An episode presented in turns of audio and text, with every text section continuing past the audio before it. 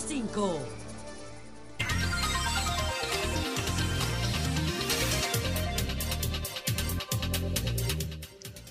Son las 6:59 minutos. Buenos días, dominicanos, dominicanas, ciudadanos y ciudadanas del mundo. Julio Martínez Pozo.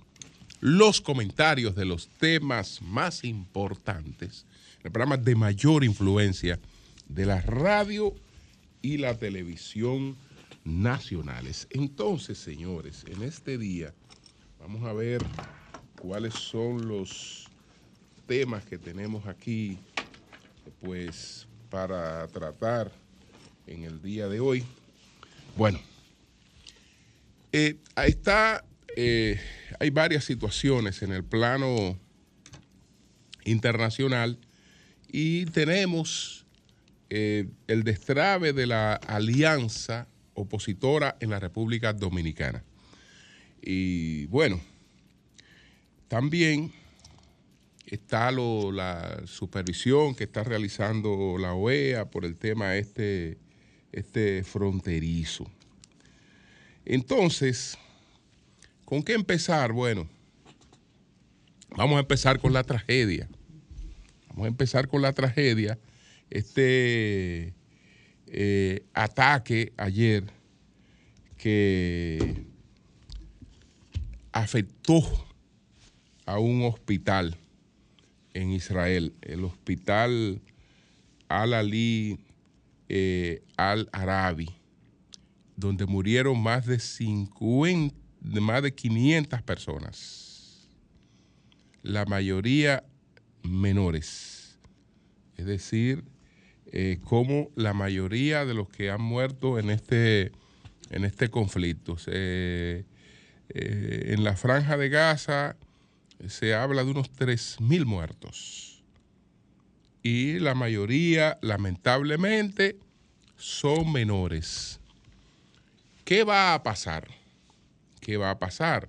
Es decir, vamos a pensar que con lo que se produjo ayer, el impacto que tiene lo que se produjo ayer, el rechazo de esta, de esta tragedia de, ayer, entonces va a ocasionar ese, ese rechazo de esta tragedia de ayer, que el mundo se ponga de pie y eh, pues eh, eh, llame a que se detenga la masacre.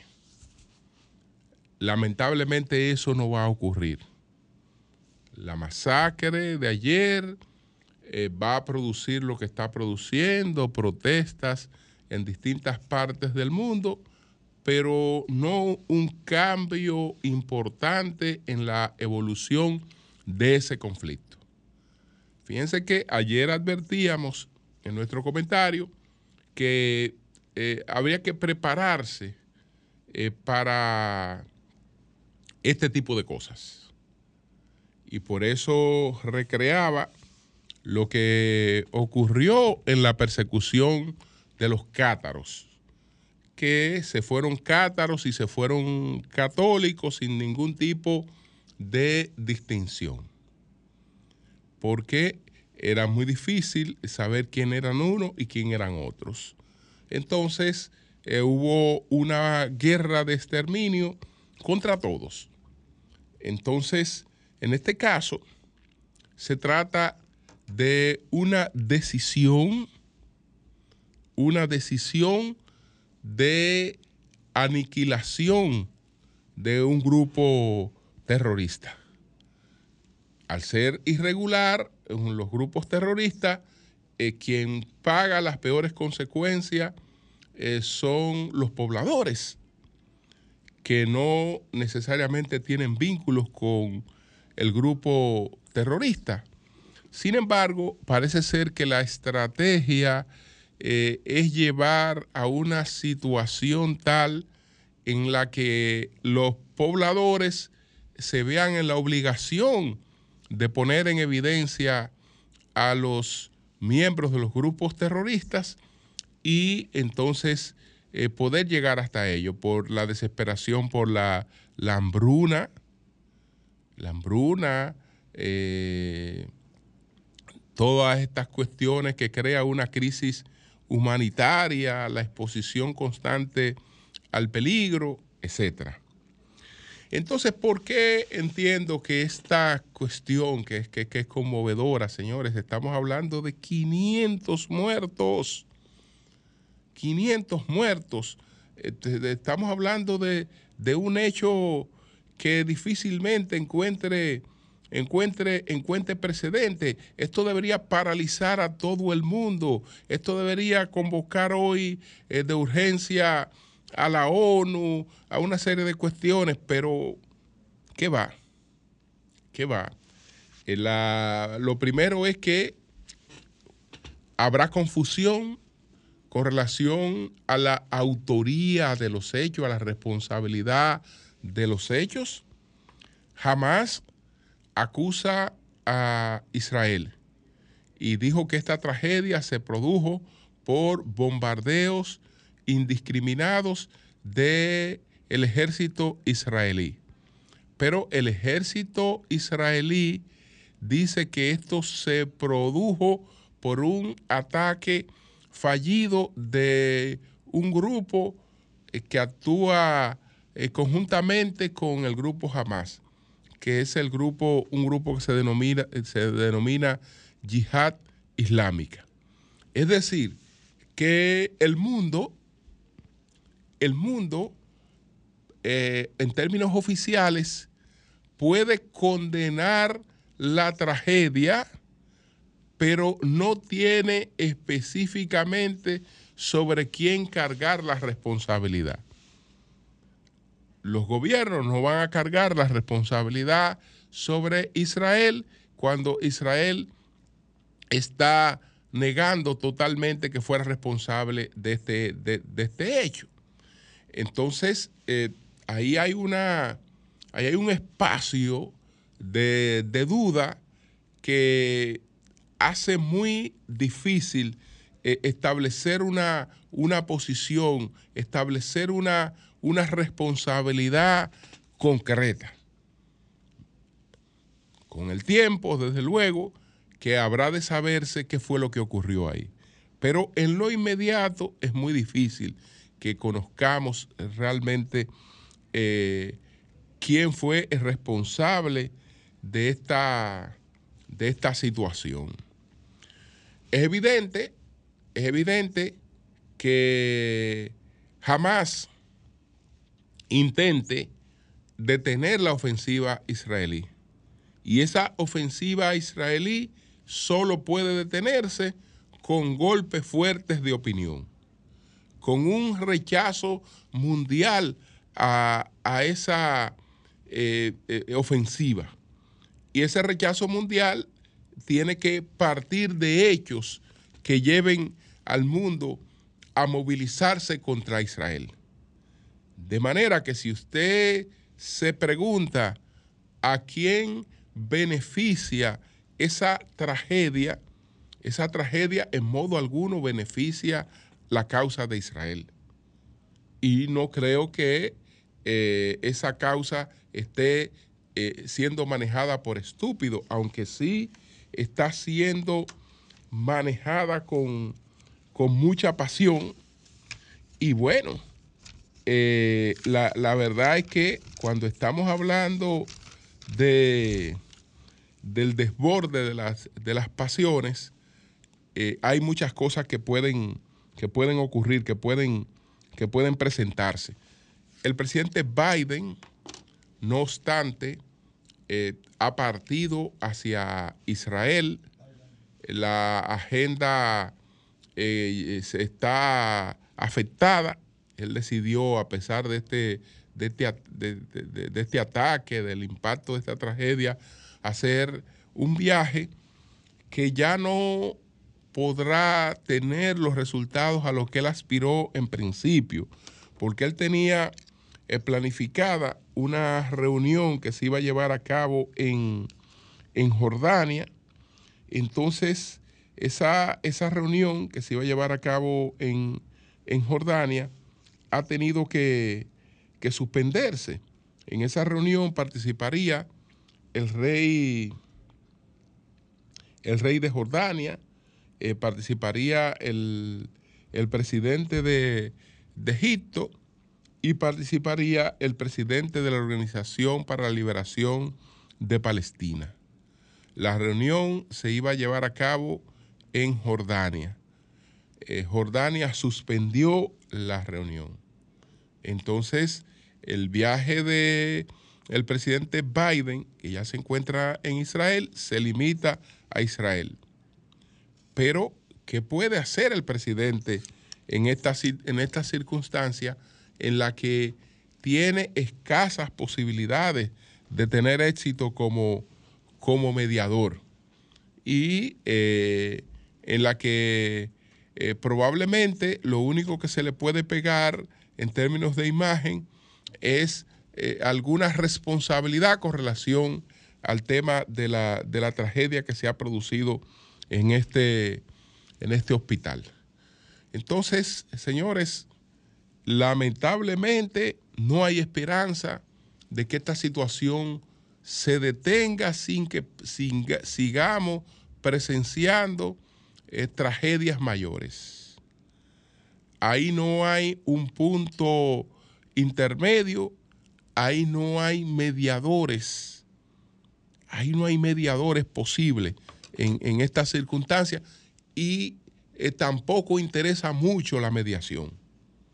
Tampoco interesa mucho la mediación, porque en estos momentos no hay per se una causa árabe. No hay una causa árabe, por el contrario, por el contrario, los países que habían atacado a Israel, porque tal y como eh, dijimos ayer, tan pronto se produjo la creación del Estado de Israel, los países limítrofes de Israel entraron en guerra en el 48 contra Israel. E Israel rápidamente los fue los fue venciendo. Estos, estos países eh, limítrofes, que son Egipto, el Líbano, Jordania y Siria, todos tuvieron que llegar a acuerdo de paz con Israel después de haberle declarado la guerra en el 1948. Y en todos los conflictos posteriores, la guerra de los seis días, la guerra de Yom Kippur, que en principio Israel estuvo eh, eh, a punto de perderla, pero después variaron todas las circunstancias. En, todas estas circunstancias ha emergido un eh, Israel con sus alianzas vencedor. Entonces, ahora no hay, no hay quien le interese para nada reivindicar eh, al, grupo Hamas.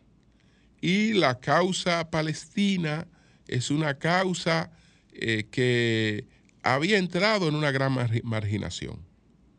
Había entrado en una gran marginación. Por, por eso, eh, la semana en la que se produjo el ataque contra, de Hamas contra Israel era la semana del anuncio del acuerdo de paz entre Israel y Arabia Saudita, que sería el cuarto acuerdo de paz que Israel eh, habría firmado en esta coyuntura eh, con países del mundo árabe.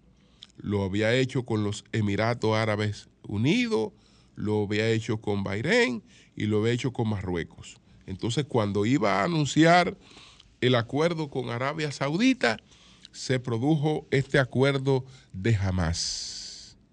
Yo no veo eh, ningún tipo de razones para que esos países que ya habían llegado a un entendimiento con Israel cambien de postura. Y eh, tampoco creo que lo hará que lo hará Arabia Saudita independientemente de que posponga por las circunstancias actuales el acuerdo con, con, Israel. Entonces, señores, esa será, esa será la mayor masacre que nosotros habremos presenciado en mucho tiempo. Esa que ayer cobró 500 muertos, seguirá cobrando muertos, sin que pueda establecerse una responsabilidad específica sobre los acontecimientos.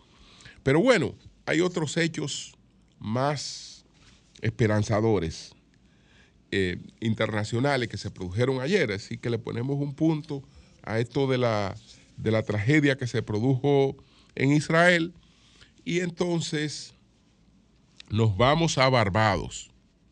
En Barbados se produjo ayer una emulación de el pacto de puntos fijos que le dio estabilidad democrática y progreso a Venezuela.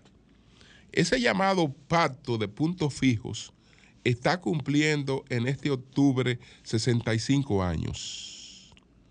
Ese pacto de puntos fijos lo suscribieron las tres principales fuerzas eh, políticas de Venezuela el Partido Acción Democrática, el Partido COPEI y eh, el Partido URD. Ellos suscribieron el llamado pacto punto, de, de puntos fijos. Entonces, ese pacto, mientras perduró, mientras perduró, solo tenía dos exclusiones. Excluyeron cualquier vínculo con la dictadura de Marco Pérez Jiménez, es decir, gente que estuviera vinculada o fuerzas que estuvieran vinculadas a la dictadura de Pérez Jiménez. Y excluyeron al Partido Comunista que tenía una agenda en esos momentos de sustitución del sistema. Y esa alianza era para fortalecer el sistema, el sistema democrático. Entonces, mientras ese pacto de punto fijo duró, hubo estabilidad política y progreso en Venezuela. Después, ese pacto, que duró varias décadas, se fue rompiendo hasta que quedó eh, sin, sin, ningún efecto. Y entonces eh, la historia que vivió Venezuela fue una historia totalmente, totalmente distinta. Ahora, Ahora, el acuerdo de Barbados tiene dos puntos y hay uno que para nosotros debe servirnos de ejemplo. Hay uno que debe servirnos de ejemplo. El primer punto, a nadie le sorprendería y uno puede decir, bueno, esto ha ocurrido en otras oportunidades, porque tanto el, el gobierno como la oposición, la plataforma unitaria democrática, que es la organización de los opositores, se pusieron de acuerdo con el régimen chavista para la organización de unas elecciones, pero que esas elecciones, a diferencia de otras elecciones que se han celebrado en Venezuela, eh, serán ampliamente vigiladas en términos internacionales. Es decir, Venezuela se ha comprometido a desarrollar unas elecciones eh, con amplia vigilancia internacional y equilibrio en el arbitraje. Ese fue el, el primero de los compromisos que suscribieron. Pero el segundo compromiso que es ahí donde digo que hay un ejemplo para nosotros, es que los opositores y el gobierno de Nicolás Maduro, el régimen chavista, se pusieron de acuerdo en que el diferendo que tienen con Guyana o con las Guyanas a las que le están reclamando le está reclamando unos 160 mil kilómetros eh, de, de terreno que ellos entienden que son parte de Venezuela y tienen esa, ese, ese diferendo, esa confrontación, ese conflicto fronterizo con las Guyanas. Ellos se comprometieron a que en ese punto Venezuela tendrá una sola posición. Es decir, no habrá una posición del gobierno y no habrá una posición de los opositores con relación al diferendo con las Guyanas, sino que Venezuela va a tener una sola posición con relación a ese tema. No es que Nicolás Maduro hizo esto y los opositores se oponen o ridiculizan a Maduro o por el contrario, Maduro ridiculiza a los opositores por las posiciones que tienen con relación a las Guyanas. No, es que en esa en esa en ese diferendo, en ese punto los venezolanos han convenido han convenido trabajar con una sola posición Vamos a definir cuál es la posición de Venezuela frente a ese diferendo. Y nosotros vamos a actuar con una sola posición frente a ese diferendo. A ese acuerdo llegaron eh, ayer los venezolanos.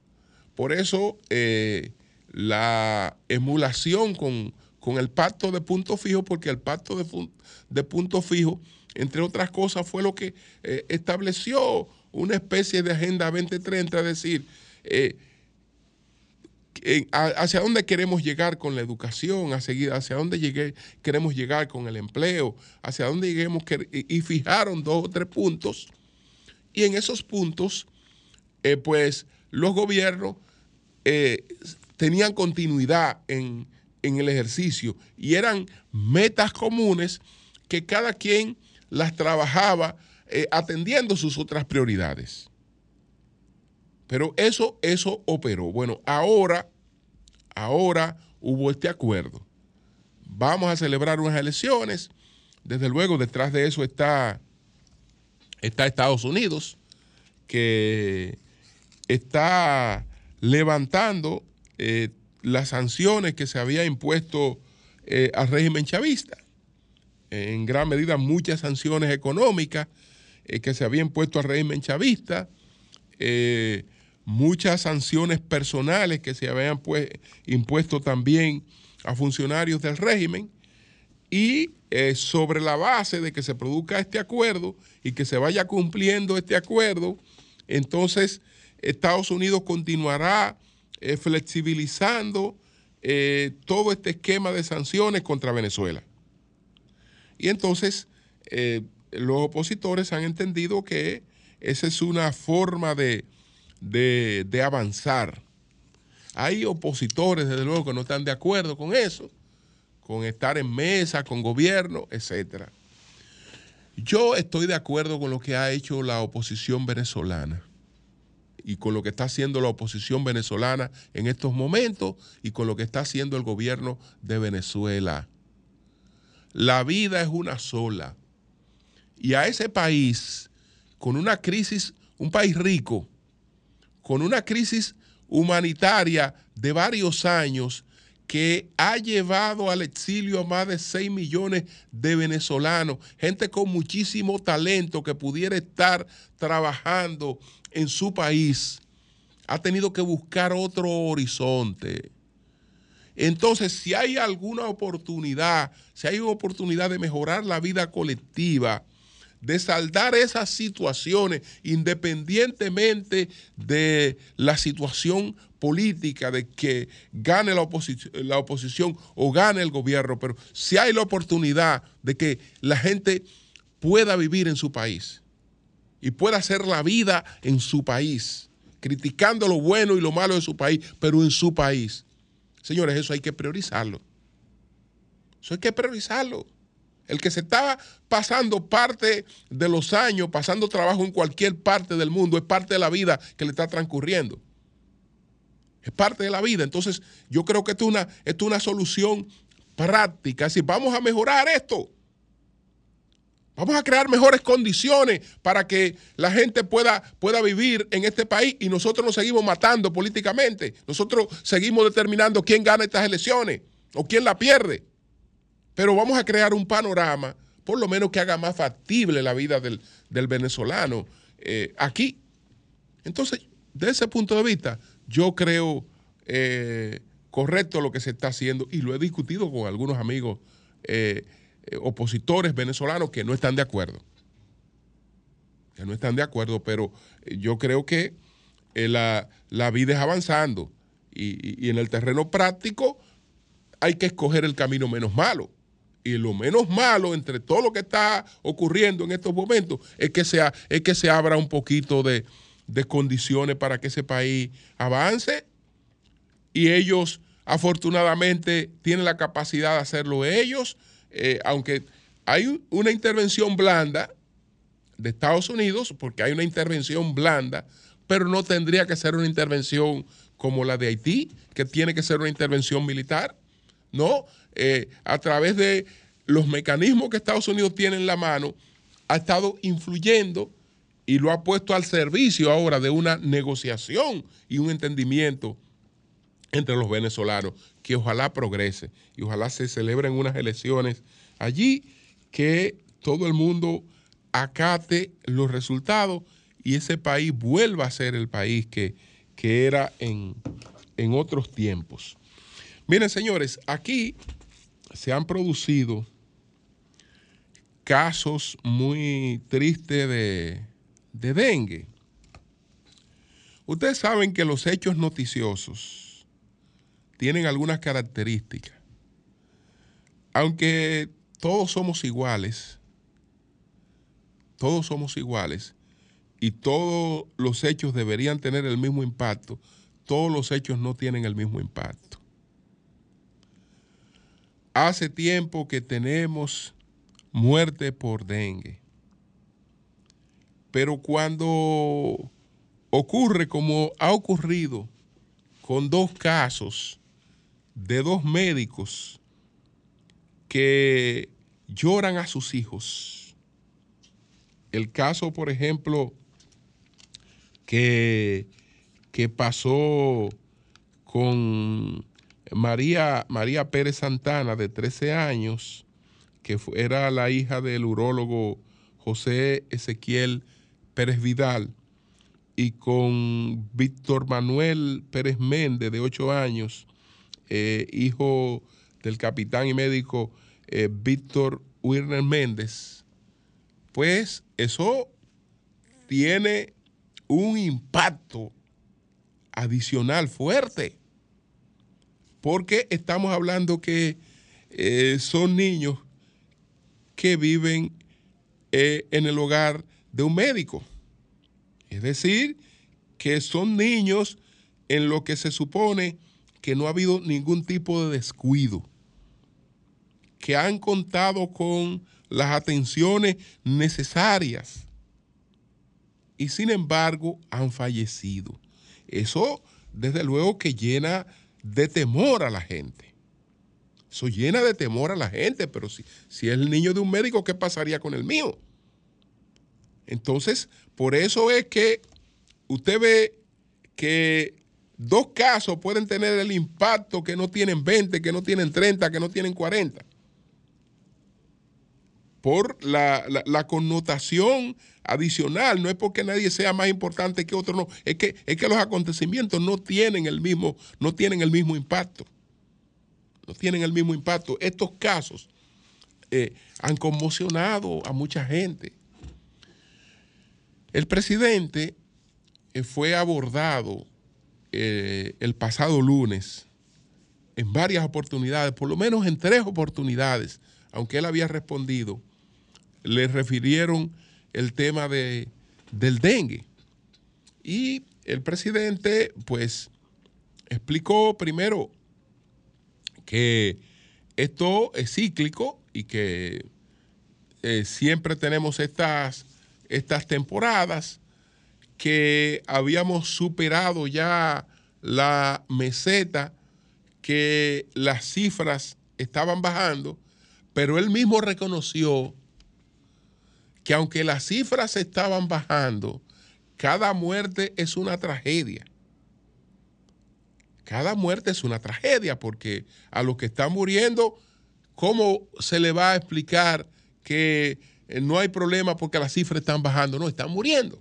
Y eso realmente él lo, él lo reconoció. Eh, se ha criticado se ha criticado que no se ha sentido, no se ha sentido una labor fuerte del Ministerio de Salud Pública en términos preventivos, que no se ha sentido. Si ellos han estado haciendo un trabajo, lo han estado haciendo en silencio. Y como la gente no lo ha sentido, pues entiende que todo lo que está ocurriendo es porque no se le está prestando la atención debida al tema del dengue. Pero las autoridades dicen que han estado eh, muy, muy activas y el presidente prometió que en caso de cualquier ya variación, eh, tomaría cartas de manera, de manera directa, convocando al gabinete eh, para estos fines, etcétera. Pero hasta ahora, todos los indicadores que tenía le hablaban de una situación, de una incidencia hacia la baja. Cosa difícil de explicar porque cuando vemos el contraste de casos donde hijos de médicos están falleciendo por dengue, entonces la gente realmente piensa, piensa otra cosa. Bueno, señores, miren, ayer eh, informamos, lo informó Eury Cabral, dio detalles de Ligerasme, eh, Pedro Jiménez, etcétera, de el destrave de temas que tenían paralizada la alianza opositora. Concretamente, había un cierre porque en el Partido de la Liberación Dominicana existía una posición de que en estos momentos lo que debía cerrarse eran las alianzas municipales. Pero para el cierre de las alianzas municipales, el partido Fuerza del Pueblo eh, planteaba algunas cosas porque adelantaba apoyos municipales, pero eh, sentía que tenía que tener seguridades en apoyos congresuales. Eh, porque las elecciones no son simultáneas. Y, también había la objeción en el PLD porque eh, habían dirigentes del partido que se oponían a que eh, eh, personas que alcanzaron candidaturas a través de ese partido y después renunciaron, pues fueran apoyadas por ese partido. Pero las circunstancias llevaron a que esas posiciones se dieran.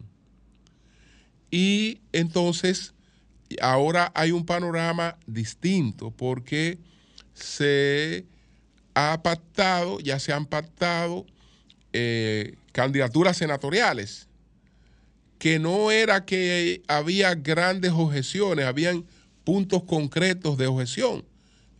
Uno de los puntos concretos de objeción eran que algunos se oponían, por ejemplo, a la candidatura de Félix Bautista en, San Juan de la Maguana.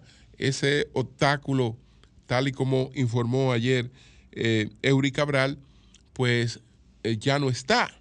O el caso de que el alcalde de Santo Domingo Norte, que fue electo por el PLD, después se fue del PLD, que ese obstáculo ya no está. Fuera de esos obstáculos, realmente eh, hay un espacio distinto para la consolidación de la alianza municipal y de la alianza congresual. Eso tiene un impacto más allá del impacto matemático. Porque el impacto matemático que pueda tener en estos momentos la medición de las fuerzas opositoras está relacionado con las expectativas que hay alrededor de esas fuerzas. Si no hay expectativa de que pueda haber una confluencia de esas fuerzas, no hay expectativa de que esas fuerzas sean opción de poder y por lo tanto esa situación disminuye eh, a las fuerzas opositoras.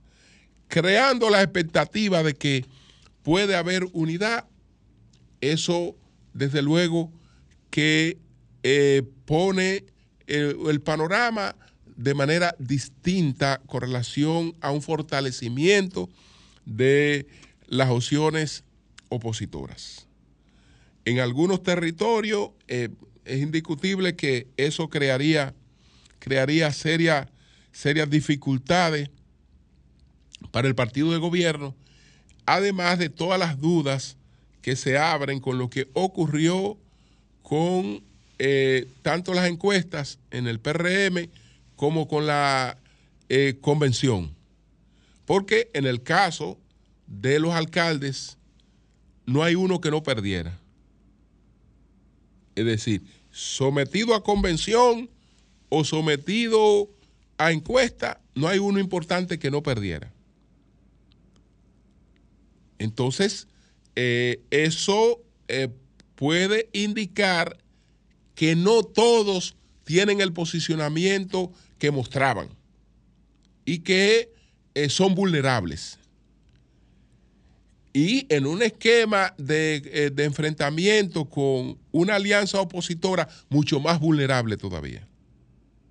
Mucho más vulnerable todavía. Entonces, por ahí pueden venir eh, algunas situaciones que tal vez no tengan un impacto inmediato, pero eh, vista ya después, uno o un mes y medio después, eh, pudieran, pudieran pues estar marcando tendencias distintas a las que se configuran hasta este momento. Cambio y fuera.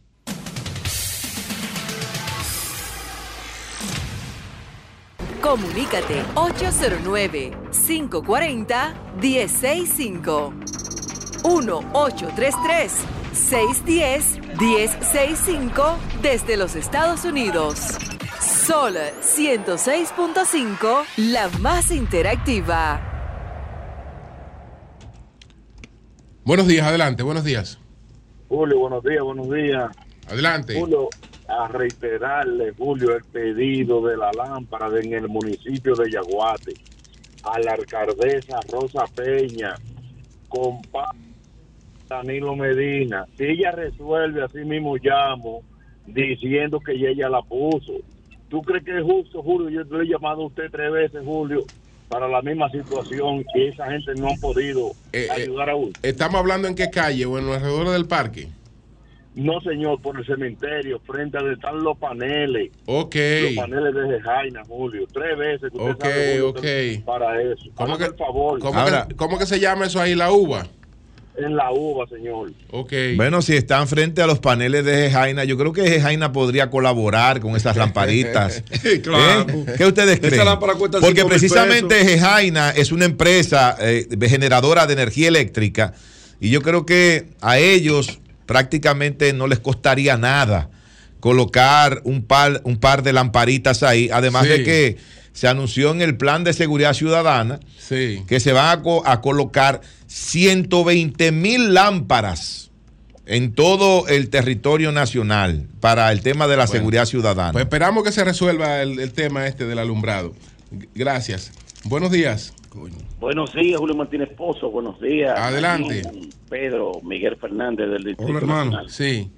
Miren, señores, yo quiero hacer un llamado al presidente Luis Abinader y a muchos de sus funcionarios. Nosotros que tuvimos la oportunidad, Pedro, atención, y Julio, que dos reelecciones, la reelección, eh, Luis Abinader tiene la gran oportunidad de ganar en primera vuelta. Ahora bien, los funcionarios en una reelección no pueden andar con un chucho las reelecciones se hacen con un caramelo, no es con un chucho, eh, ni un fuete, es con el caramelo.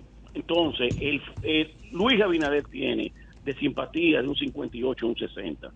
¿Y qué dicen? Que algunos funcionarios eh, tienen, tienen un 20 y hasta un 100% de tasa de rechazo. El presidente tiene que sentarse ahora, ahora, no puede esperar febrero para hacer renovaciones. Por otro lado, Julio, ya brevemente, quiero hacer un llamado para que el presidente también la haga un ministerio de comunitario. Algunas organizaciones comunitarias deben hacer un relanzamiento. Bien, bien, pues está muy bien. Buenos días, adelante. Buenos días, mi querido Julio. Adelante. Qué bueno. Tu comentario siempre muy atinado. Gracias, gracias. Mira, tú eres un periodista objetivo Gracias. que yo, Gracias, colega. Yo tengo, ustedes lo saben todo, que soy presidenta de una organización sin fines de lucro que se llama Organización de Apoyo a la Juventud y la Niñez. Sin embargo, no, no tengo un centavo, no me metieron en, el presupuesto del Estado, Julio. Zeneida. Para yo ayudar, ayudar aquí a los niños que tienen... Zeneida, una pregunta. Una pregunta, Zeneida. ¿Qué tú crees que va a pasar ahí en Santo Domingo Norte? Estamos hablando de los candidatos a la alcaldía. Bueno, es una pregunta que tiene mucho peso para una comunitaria que ahora mismo se está enfocando en los temas comunitarios, Julio, y perdóname, Julio, Salió corriendo. Sí. No, no, corriendo yo nunca salgo, porque soy una mujer que, que a donde se esté la, vaca, o sea, se mata la vaca, ahí se, se, se degüella y se reparte. Pero sin embargo, Julio, yo quiero hacerle un llamado al organismo La que tiene que ver con el hambre. Aquí en Santo Domingo Norte hay familias, Julio, que se acuestan con una sola comida y tienen más de siete niños. Y eso, ¿verdad? Tienen que el organismo empeñarse y debemos tanto el tema haitiano, por favor. Gracias. Bien, bien. Buenos días, adelante. Buenos días, buenos días, don Julio. Sí. Don Julio, escúcheme que estoy llamando tanto allá, con el problema que tenemos aquí en Bellavista, en la Gapal Polanco, con el agua, por favor. Ah, sí, mire, la, la, la CAS, leímos el mensaje de la CAS y nos hablaba de una avería que, se, que está en la Isabel Aguiar, que la están corrigiendo y que ese es el problema que tiene ahí la Gaspar Polanco, que de, ahí viene ese problema. Y yo le he dicho un millón de veces, un millón de veces a la CAS. Cuando ustedes vayan a intervenir una zona que va a tener un impacto, porque obligatoriamente hay que retirar el servicio, anúncienlo, infórmenlo, comuníquenlo para que la ciudadanía no se desespere y entienda el porqué de la falta de agua en sus tuberías. Explíquenlo, eso no cuesta nada, eso es una simple nota de prensa. Mándenla para acá que yo, con el mismo ánimo que los critico, con ese mismo ánimo, se la leo completita, le dedico el tiempo necesario para informarle al país. Por favor. Así es. Eso no es tan difícil. Buenos días, adelante. Buen día, Julio. Sí. Piña de este lado. Adelante, Piña. Julio, mira, eh, yo creo que el gobierno, el gobierno no, pues ya no tiene capacidad para eso. El Estado tiene que buscar la forma de cómo resolver el problema de los accidentes de tránsito. Yo vi un video donde murió un niño en la romana, que eso debe de ser, alguien debe de pagar. Y yo entiendo que es un acto de terrorismo lo que hacen los motoristas. Yo hice un programa de seguridad vial que se llama la 4R. Hugo Vera lo sabe porque fue a su emisora varias veces. Y lo presenté, que ese es un método que se asocia bien a la ley 63-17. Si se implementa ese método, porque yo lo hice fue basado en el método alemán, que es de 3R, en el español, en el americano y, aplatanado aquí.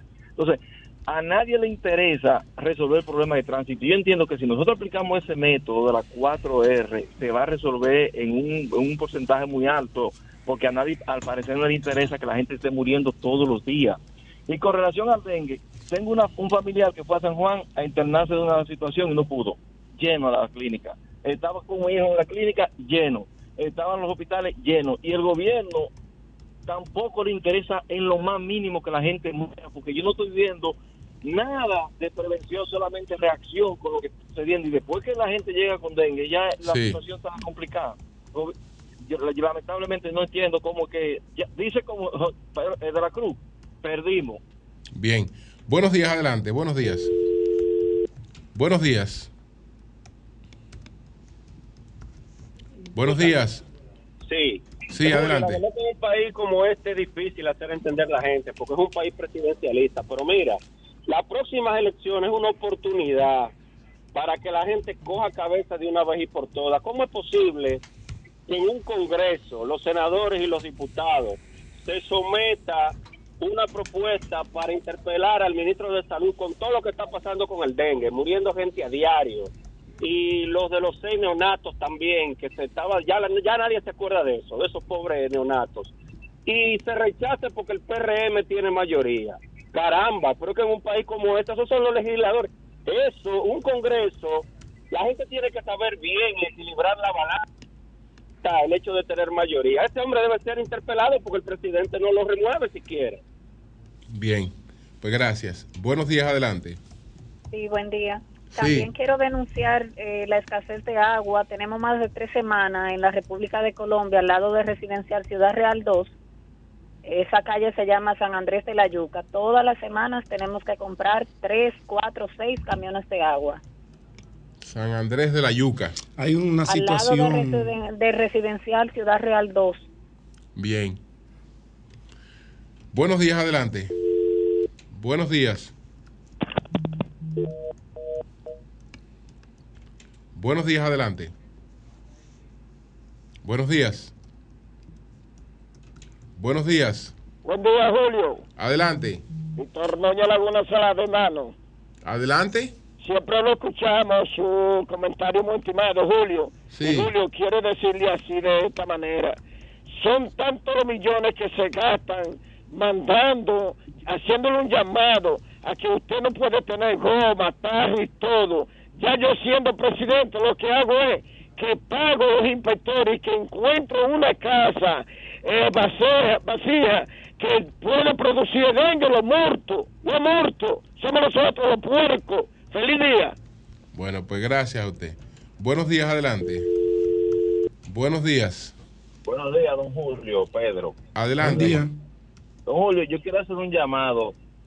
Eh, mire, yo fui con mi niño a la a la emergencia de la Plaza de la Salud con un problema respiratorio. Llegamos a las 7 de la noche y a las 10 y 30 fue que lo vinieron a atender.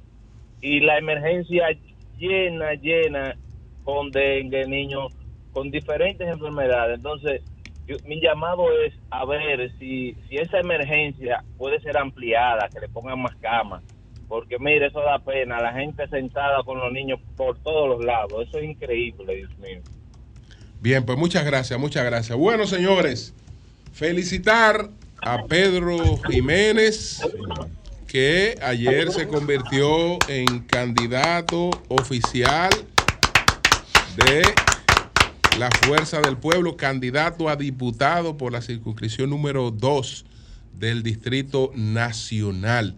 Eh, pues ya agotó esa fase de la precandidatura. Ayer eh, pues por el método de encuesta, eh, que fue que la Fuerza del Pueblo definió esa candidatura, él fue pues escogido como candidato, ya es candidato oficial a diputado de la Fuerza del Pueblo por la circunscripción número 2. También saludar y felicitar a Celine Méndez, ah, que salió pues escogida por la circunscripción número uno como candidata a diputada por la fuerza del pueblo. Así es que a ambos éxito en ese trabajo, que no es fácil, ellos lo saben. No es fácil, pero, pero para adelante, para adelante. Son las 7.52 minutos. Buenos días, Pedro, adelante. Bueno, buenos días. estoy escuchando, estoy escuchando allá afuera un coro fuerte. Apoyo a Pedro, pero dicen la logística, la logística. ya yo le dije a ellos temprano que ahora les toca a ellos conseguir esa logística. Ah, ¿Cómo? Sí, porque ellos son socios de esta candidatura. Ellos son parte esencial de este proyecto. Bueno, muy buenos días, Julio. Buenos días, Nayí. Buenos días a todo el equipo de este Sol de la Mañana, a nuestros amables televidentes, a ese maravilloso equipo de producción que nos acompaña y nos ayuda con la parte gráfica, la coordinación de lo que tratamos en este eh, espacio. Eh, quiero iniciar eh, antes de entrar en el tema que Julio trató de la felicitación, yo quisiera lamentar, censurar lo que está pasando en Gaza. Las guerras tienen sus códigos, hay símbolos, hay eh, límites infranqueables que no lo puede pasar ni uno ni el otro. hay símbolos, hay instituciones que son sagradas, como la Cruz Roja, las, eh, como el tema de los hospitales, los niños inocentes, los civiles inocentes, los territorios. Y yo creo que lo que ocurrió ayer debe ser reprochado, censurado por el mundo completo. Esto no puede quedar así. Israel no tiene el derecho de ir a masacrar a enfermos, a civiles inocentes en un hospital. Yo no me voy a inscribir en esa barbaridad. Si bien es cierto que el Estado de Israel fue provocado, fue abusado con el atentado terrorista de hace dos semanas por parte del movimiento islámico y terrorista Hamas. Tiene el derecho de una respuesta a Hamas, para que jamás se le ocurra volver a hacer eso, no con el Estado de Israel, contra nadie, contra ningún Estado, contra ningún territorio. Pero las respuestas deben ser proporcionales. Las respuestas no puede ser que te tiraron una pedrada y tú le tires un misil. No, vamos a perseguir a Hamas. El mundo entero, completito, estaría de acuerdo en esa persecución a Hamas. Pedro, yo sé que tú tienes una gran preocupación, sobre todo con lo ocurrido en el hospital. En el hospital. Pero déjame decirte algo tanto Hamas como Israel acusa uno al otro de haber eh, ocasionado esa tragedia en ese lugar. Te voy a decir la verdad, yo no creo que haya sido Israel. ¿Qué gana Israel con eso? ¿Qué gana el Estado de Israel con eso? Nada. Se gana el repudio de la comunidad internacional, porque todo el mundo le va a caer encima a Israel por haber eh, eh, colocado en este hospital eh, un misil y, provocar la tragedia, la gran cantidad de muertos que allí se produjo. Yo no creo que haya sido Israel por lo que eso puede acarrear para ellos. Pero, como te digo, se acusa el uno al otro de ser responsable de eso esta es tragedia. Normal.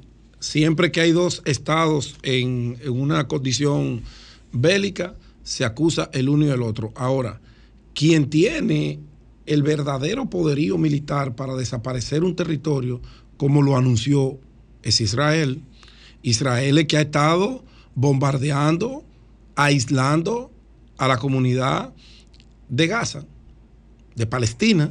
Ha sido Israel, eso es lo que hemos visto, eso es lo que se está observando desde estos litorales. Yo jamás voy a defender a, a Hamas y sé que el Estado palestino ha tenido sus culpas. Ahora bien, el propio presidente Mahmoud Abbas de la autoridad palestina dice, es que nosotros no fuimos que eh, atacamos a Israel, nosotros no somos Hamas, nosotros no apoyamos a Hamas.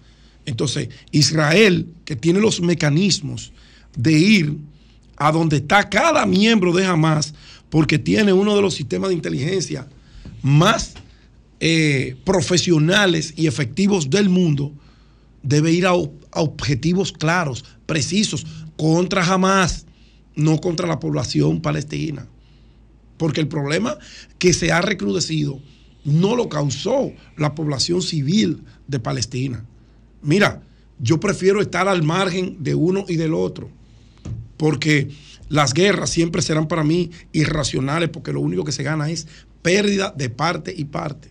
Cada vez que cae un soldado, cada vez que cae un civil, eso es pérdida para el Estado que sea, es pérdida para el mundo. Ahora, ya hay una situación que no se vislumbra un desenlace eh, positivo a corto, mediano plazo. Bien, coño, entonces vamos a respetar los códigos. Ya entraron en guerra, pero hay código. El derecho internacional humanitario establece reglas, códigos, la propia guerra en sí establece sus reglamentos. No que usted va a salir a matar todo el que usted se encuentra en el camino. No, incluso se definen territorios. Pero al parecer, la cuerda, el pique que tiene eh, Israel, lo está eh, desembocando contra todo el Estado palestino. Y eso yo creo que no es correcto. Eso debe ser censurado por el mundo. Por el mundo. El presidente Biden va a esa zona. Debe estar allá. Vamos a ver cómo eso se detiene, porque no es verdad que desde aquí vamos a apoyar esos abusos que se están cometiendo. Los civiles están fuera de la guerra porque los civiles no tienen capacidad para tomar Pero decisiones. ¿por qué, ¿por qué no podemos pensar que se trata precisamente de un acto terrorista de Hamas en ese hospital para culpar al Estado de Israel de haber bombardeado ese hospital? Si lo hizo, jamás lo censuro. Porque yo no creo, repito, que el Estado de Israel gane absolutamente nada más que el repudio de todos nosotros y de la comunidad internacional si hace algo como eso. Bombardear un hospital, lanzar misiles a un hospital. Bueno. bueno, yo solo quería decir eso en cuanto a esa materia y quiero decirle a las autoridades de salud, ocúpense del tema del dengue. Ocúpense. Escuchaba al maestro en la mañana temprano, como de costumbre, decir que le preguntaron. Apareció un periodista que decidió jugar su rol en la semanal. Apareció. Parece que el comentario agrio que hice la semana pasada de que somos todos un grupo de cómplices y charlatanes le dolió a alguien. De esos que van, que tienen la suerte de que lo inviten. Y le preguntó al presidente que dijo que todo está bajo control. ¿De verdad, presidente? ¿De verdad usted cree que todo está bajo control? Porque usted no agarra, señor presidente, usted que es muy operativo, muy presencial, y se va hospital por hospital. Comience por los hospitales de niños que tenemos en el país. Haga una visita sorpresa. Vaya. A usted le gusta estar presente. Usted lo ha demostrado. Y que también le gusta ocuparse de, temas prioritarios y a veces no prioritarios. Pues yo creo que la salud sí es un tema prioritario, muy demasiado prioritario. Y yo creo que esa campaña esa línea comunicacional que se establece a todos aquellos bendecidos por la nómina publicitaria del gobierno, que arrancan los lunes, que 4 mil viviendas, que 18 mil viviendas, que 3 mil. Vamos a hacer eso mismo para la prevención del dengue. ¿Qué usted cree? Vamos a hacer eso mismo porque la percepción que tiene la ciudadanía es que no se está haciendo absolutamente nada para combatir y para prevenir el dengue. Eso es generalizado, señor presidente. Usted recibe informes a diarios, a diario, de inteligencia. Sus organismos de seguridad lo informan de todo. Usted es el hombre más informado del mundo. Pero a veces uno se sorprende que usted diga que las informaciones que tiene son de que todo está bajo control. Porque nosotros hablamos a diario con gente que va a los hospitales y no hay una cama, están todas copadas por dengue. Pero nosotros hablamos con médicos de esos hospitales públicos que no tienen nada que ver con política y nos dicen todo lo contrario a lo que le informan a usted, señor presidente. Por eso, con todo respeto, le sugiero, dele una visita sorpresa, quitándolo de sorpresa, lo de la sorpresa porque es un término genérico cuando algo se hace de manera espontánea, repentina, sin anuncios, sin cámara de televisión. Vaya, y usted verá que se va a llevar una sorpresa muy desagradable, que uno no quisiera que usted se la lleve. Lo que quisiéramos estar es apostando a que de verdad se está combatiendo el dengue y se está previniendo.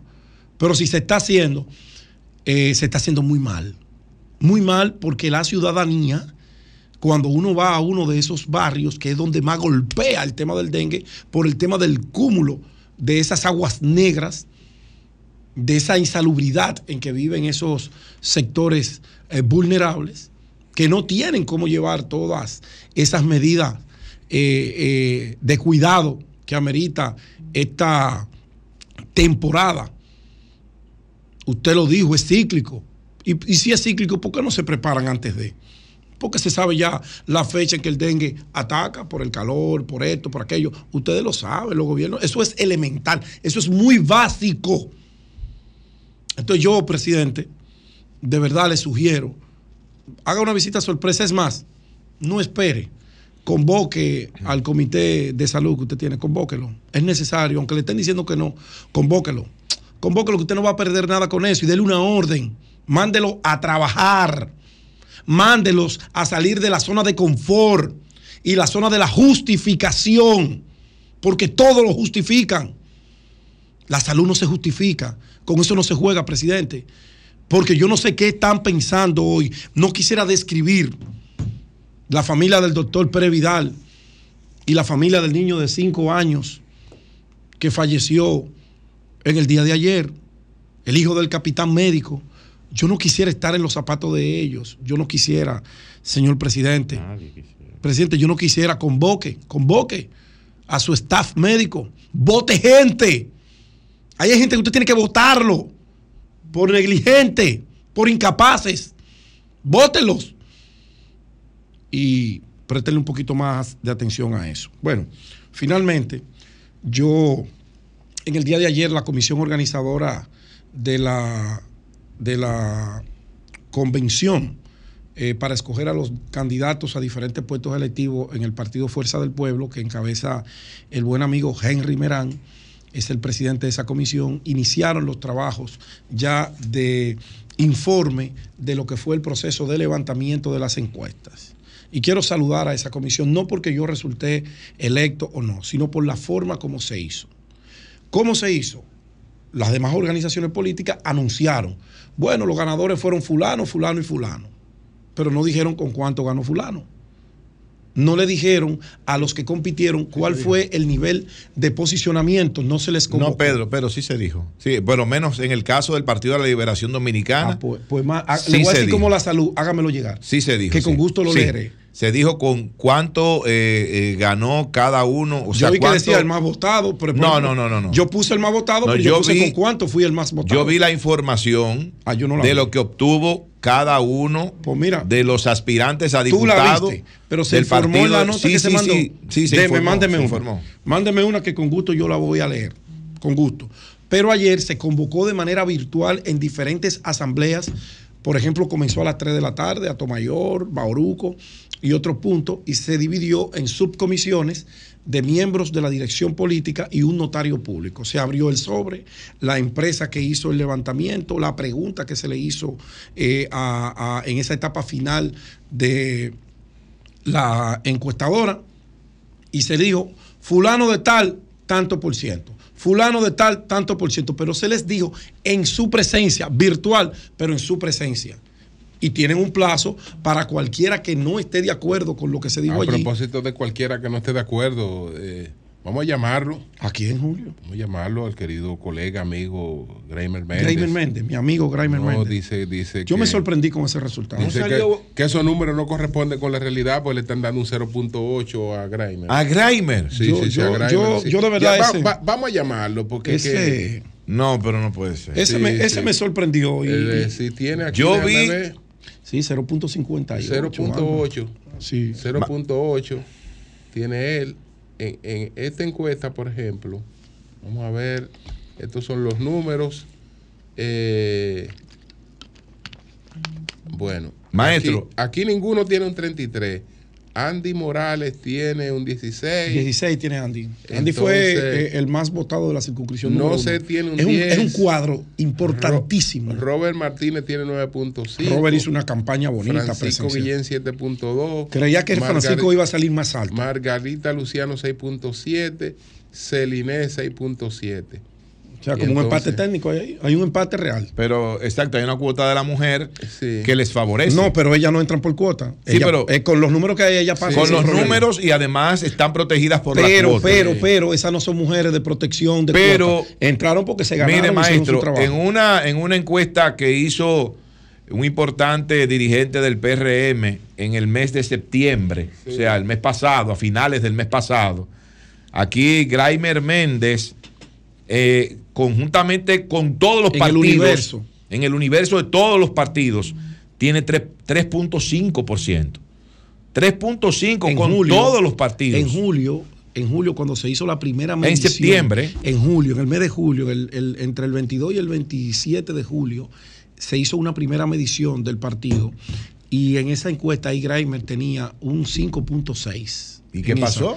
No sé, Greimer se enfermó Greimer duró un tiempo, eh, la, última etapa de la campaña eh, aquejado de un problema de salud que lo sacó prácticamente del escenario. Él no lo comunicó a tiempo y ustedes saben que las encuestas son radiografías momentáneas.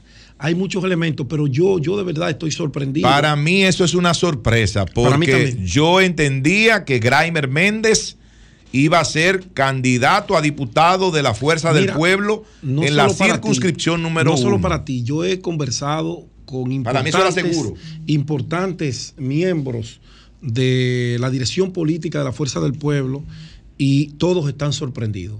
Todos, todos, todos están sorprendidos, incluso eh, no solo con Grimer, en mi circunscripción número dos yo me sorprendí muchísimo con algunos eh, candidatos a regidores. Me sorprendí, pero bueno, esa fue lo que dijo la gente.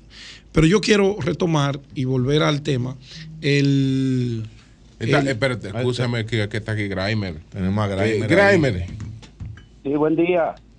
Bueno, eh, viendo estos resultados aquí, ¿qué, ¿qué, tú entiendes que fue lo que pasó ahí? Eh, Grimer Méndez, adelante.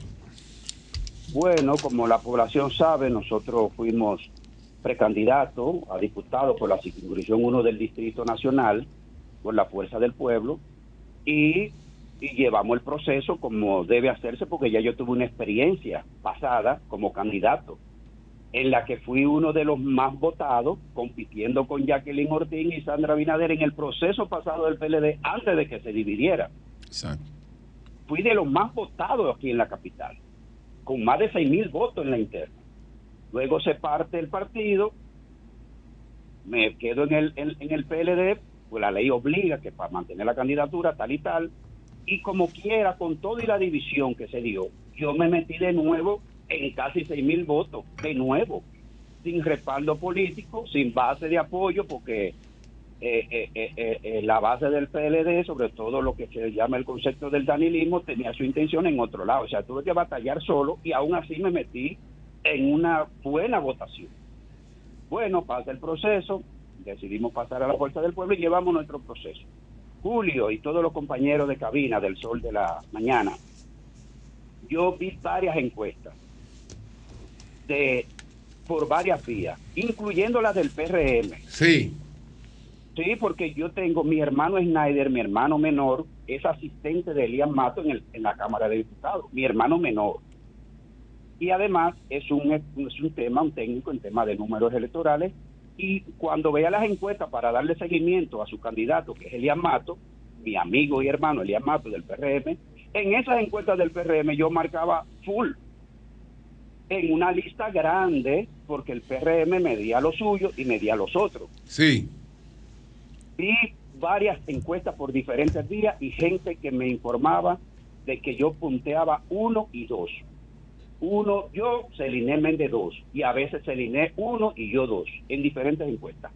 Y me va a decir a mí, la encuesta de mi partido, que yo estoy en 0.8, por debajo de gente que ni la dirigencia bien identifica. Pero por Dios, Grimer, que no tienen la exposición diaria que tú tienes, ni el tiempo en política que tienes trabajando.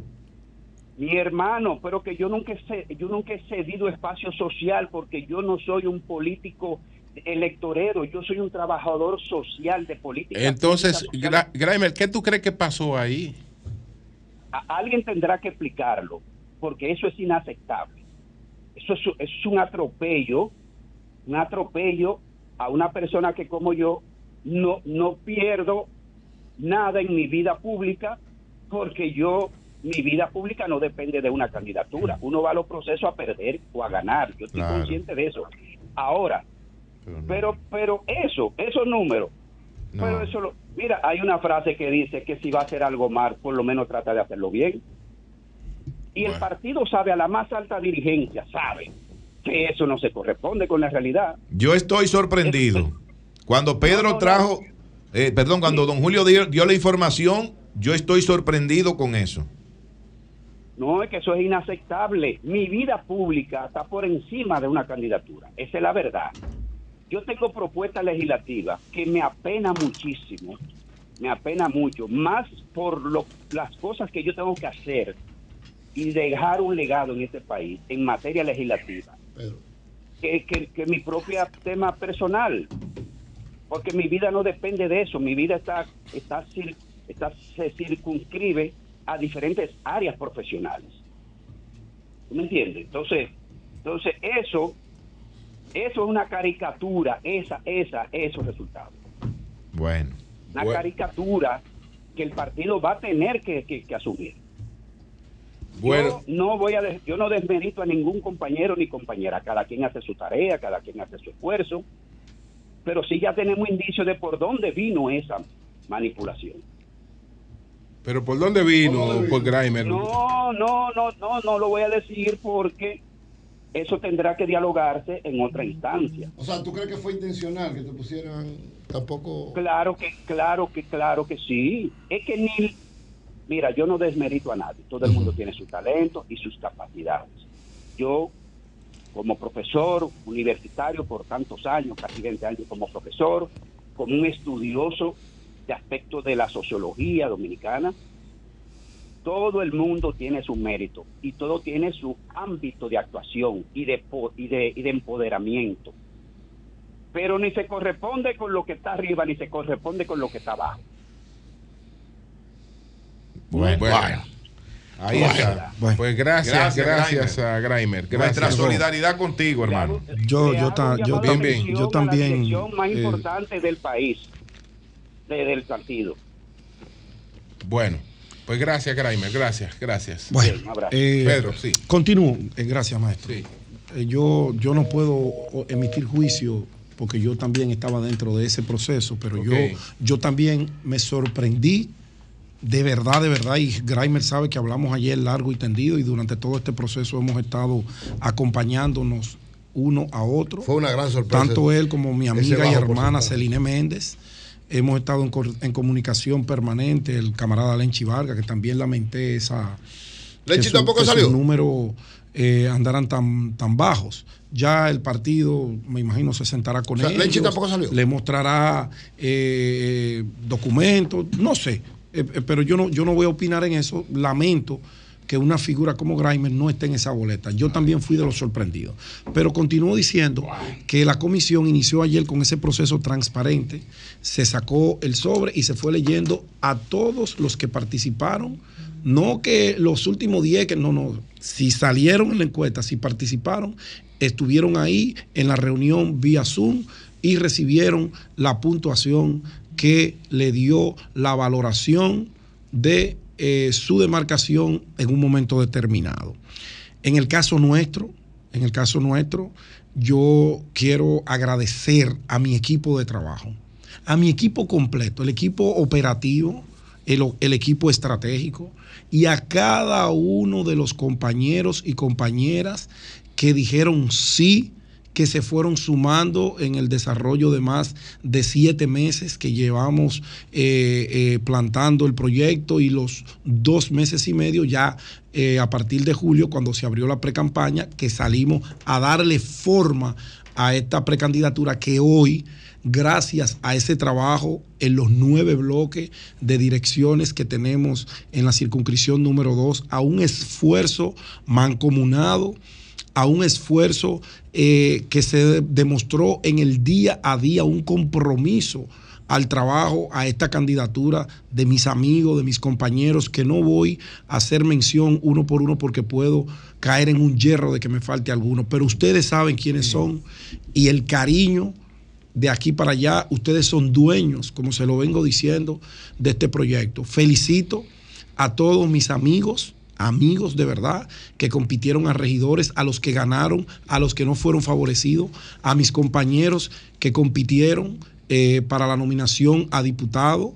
De verdad, todo mi cariño los invito a los que no fueron escogidos a que formemos parte de esta nueva generación de políticos, a este nuevo proyecto para cambiar nuestra demarcación y extrapolarlo a otra la candidatura no es de Pedro Jiménez, la candidatura es de la sociedad y la candidatura es de cada uno de los miembros de la Fuerza del Pueblo. El que no estuvo en la primera etapa, las puertas están abiertas, hay espacio de sobra para usted venir a hacer sus aportes. Muchísimas gracias por hacerme el más votado en la circunscripción número 2 del Distrito Nacional. El trabajo se demuestra y el trabajo trae recompensas gratas. Gracias. Cambio fuera. 5. Las 8.25 minutos. Buenos días, Eury. Adelante. Gracias al Dios Todopoderoso Jesús, mi Señor, Salvador y Guía. Y como siempre, inicio con la palabra de Dios. Primera de Corintios 1, 3, 4. Que la gracia y la paz de Dios, nuestro Padre y el Señor Jesucristo sean con ustedes. Amén. Siempre doy gracias a Dios por ustedes y por la gracia que nos ha dado en Cristo Jesús. Que la paz sea lo que prime en todos los lados del mundo. Miren, en el día de ayer estuvimos, eh, Sinaida y yo, dando la conferencia Construyendo Matrimonios Sanos y Felices en la base aérea de San Isidro. Ahí estuvimos con alrededor de 150 parejas de eh, oficiales, altos oficiales, alistados, que estuvieron compartiendo con nosotros ahí todo lo que tiene que ver con, con orientaciones precisas y claras de construir estos matrimonios sanos y felices tan importantes para llevar una relación de pareja. Esto, como dije, es parte de esta campaña que desarrollamos siempre todos los años a propósito de eh, enfrentar la epidemia de los divorcios que hay en el mundo, que hay en la República Dominicana y, y fortalecer los matrimonios. Decíamos en la conferencia, lo hemos reiterado varias veces, que en el mundo hay una epidemia de divorcios. En República Dominicana cada tres minutos hay un divorcio. En Estados Unidos cada un minuto hay un divorcio. Y posterior a la pandemia del, del coronavirus, una situación especial pasó en muchos matrimonios en la medida en que estaba compartiendo tanto la gente. Eso trajo muchas situaciones que ha llevado a que los divorcios se incrementen en el mundo. Así es que esta, esta conferencia que dimos en el día de ayer, ahí vemos imágenes que le pasé a Llovita, eh, una gran cantidad de oficiales con sus esposas, tanto hembras esposas con esposo, esposo con esposa, que son oficiales de la Fuerza Aérea, los aéreos, una actividad muy bien organizada, un auditorio hermosísimo tienen ellos, muy bien organizada, muy bien llevada, y gracias de verdad al general, al mayor general Carlos Febrillé, que es el comandante general de la Fuerza Aérea de la República Dominicana, eh, al coronel Sierra Rodríguez, a la mayor Yulisa Almonte, eh, a todos los que tienen que ver con esta situación tan especial para nosotros poder seguir siempre construyendo valores y desarrollando matrimonios sanos y felices en todo el país. Al coronel Sierra también, el asistente del comandante general, todas las facilidades que nos dieron. Dios les bendiga. Y esta campaña, que es autorizada por el ministro de las Fuerzas Armadas, luego daremos también esta conferencia en el CESAT, en la Armada y en el Ejército de la República Dominicana. La idea es en todos los cuerpos armados, los militares por ahí esta orientación. por el ejército porque es el más grande. Lo que pasa es que el ejército, de la República Dominicana en el momento que íbamos en el que íbamos a hacer empezó la situación de Haití.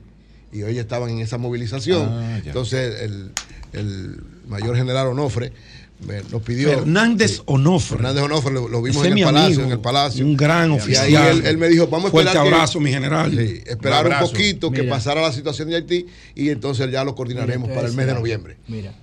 Para el mes de noviembre cuando yo empecé a, sustentar la, hipótesis de botón de pánico, fue algo brutal.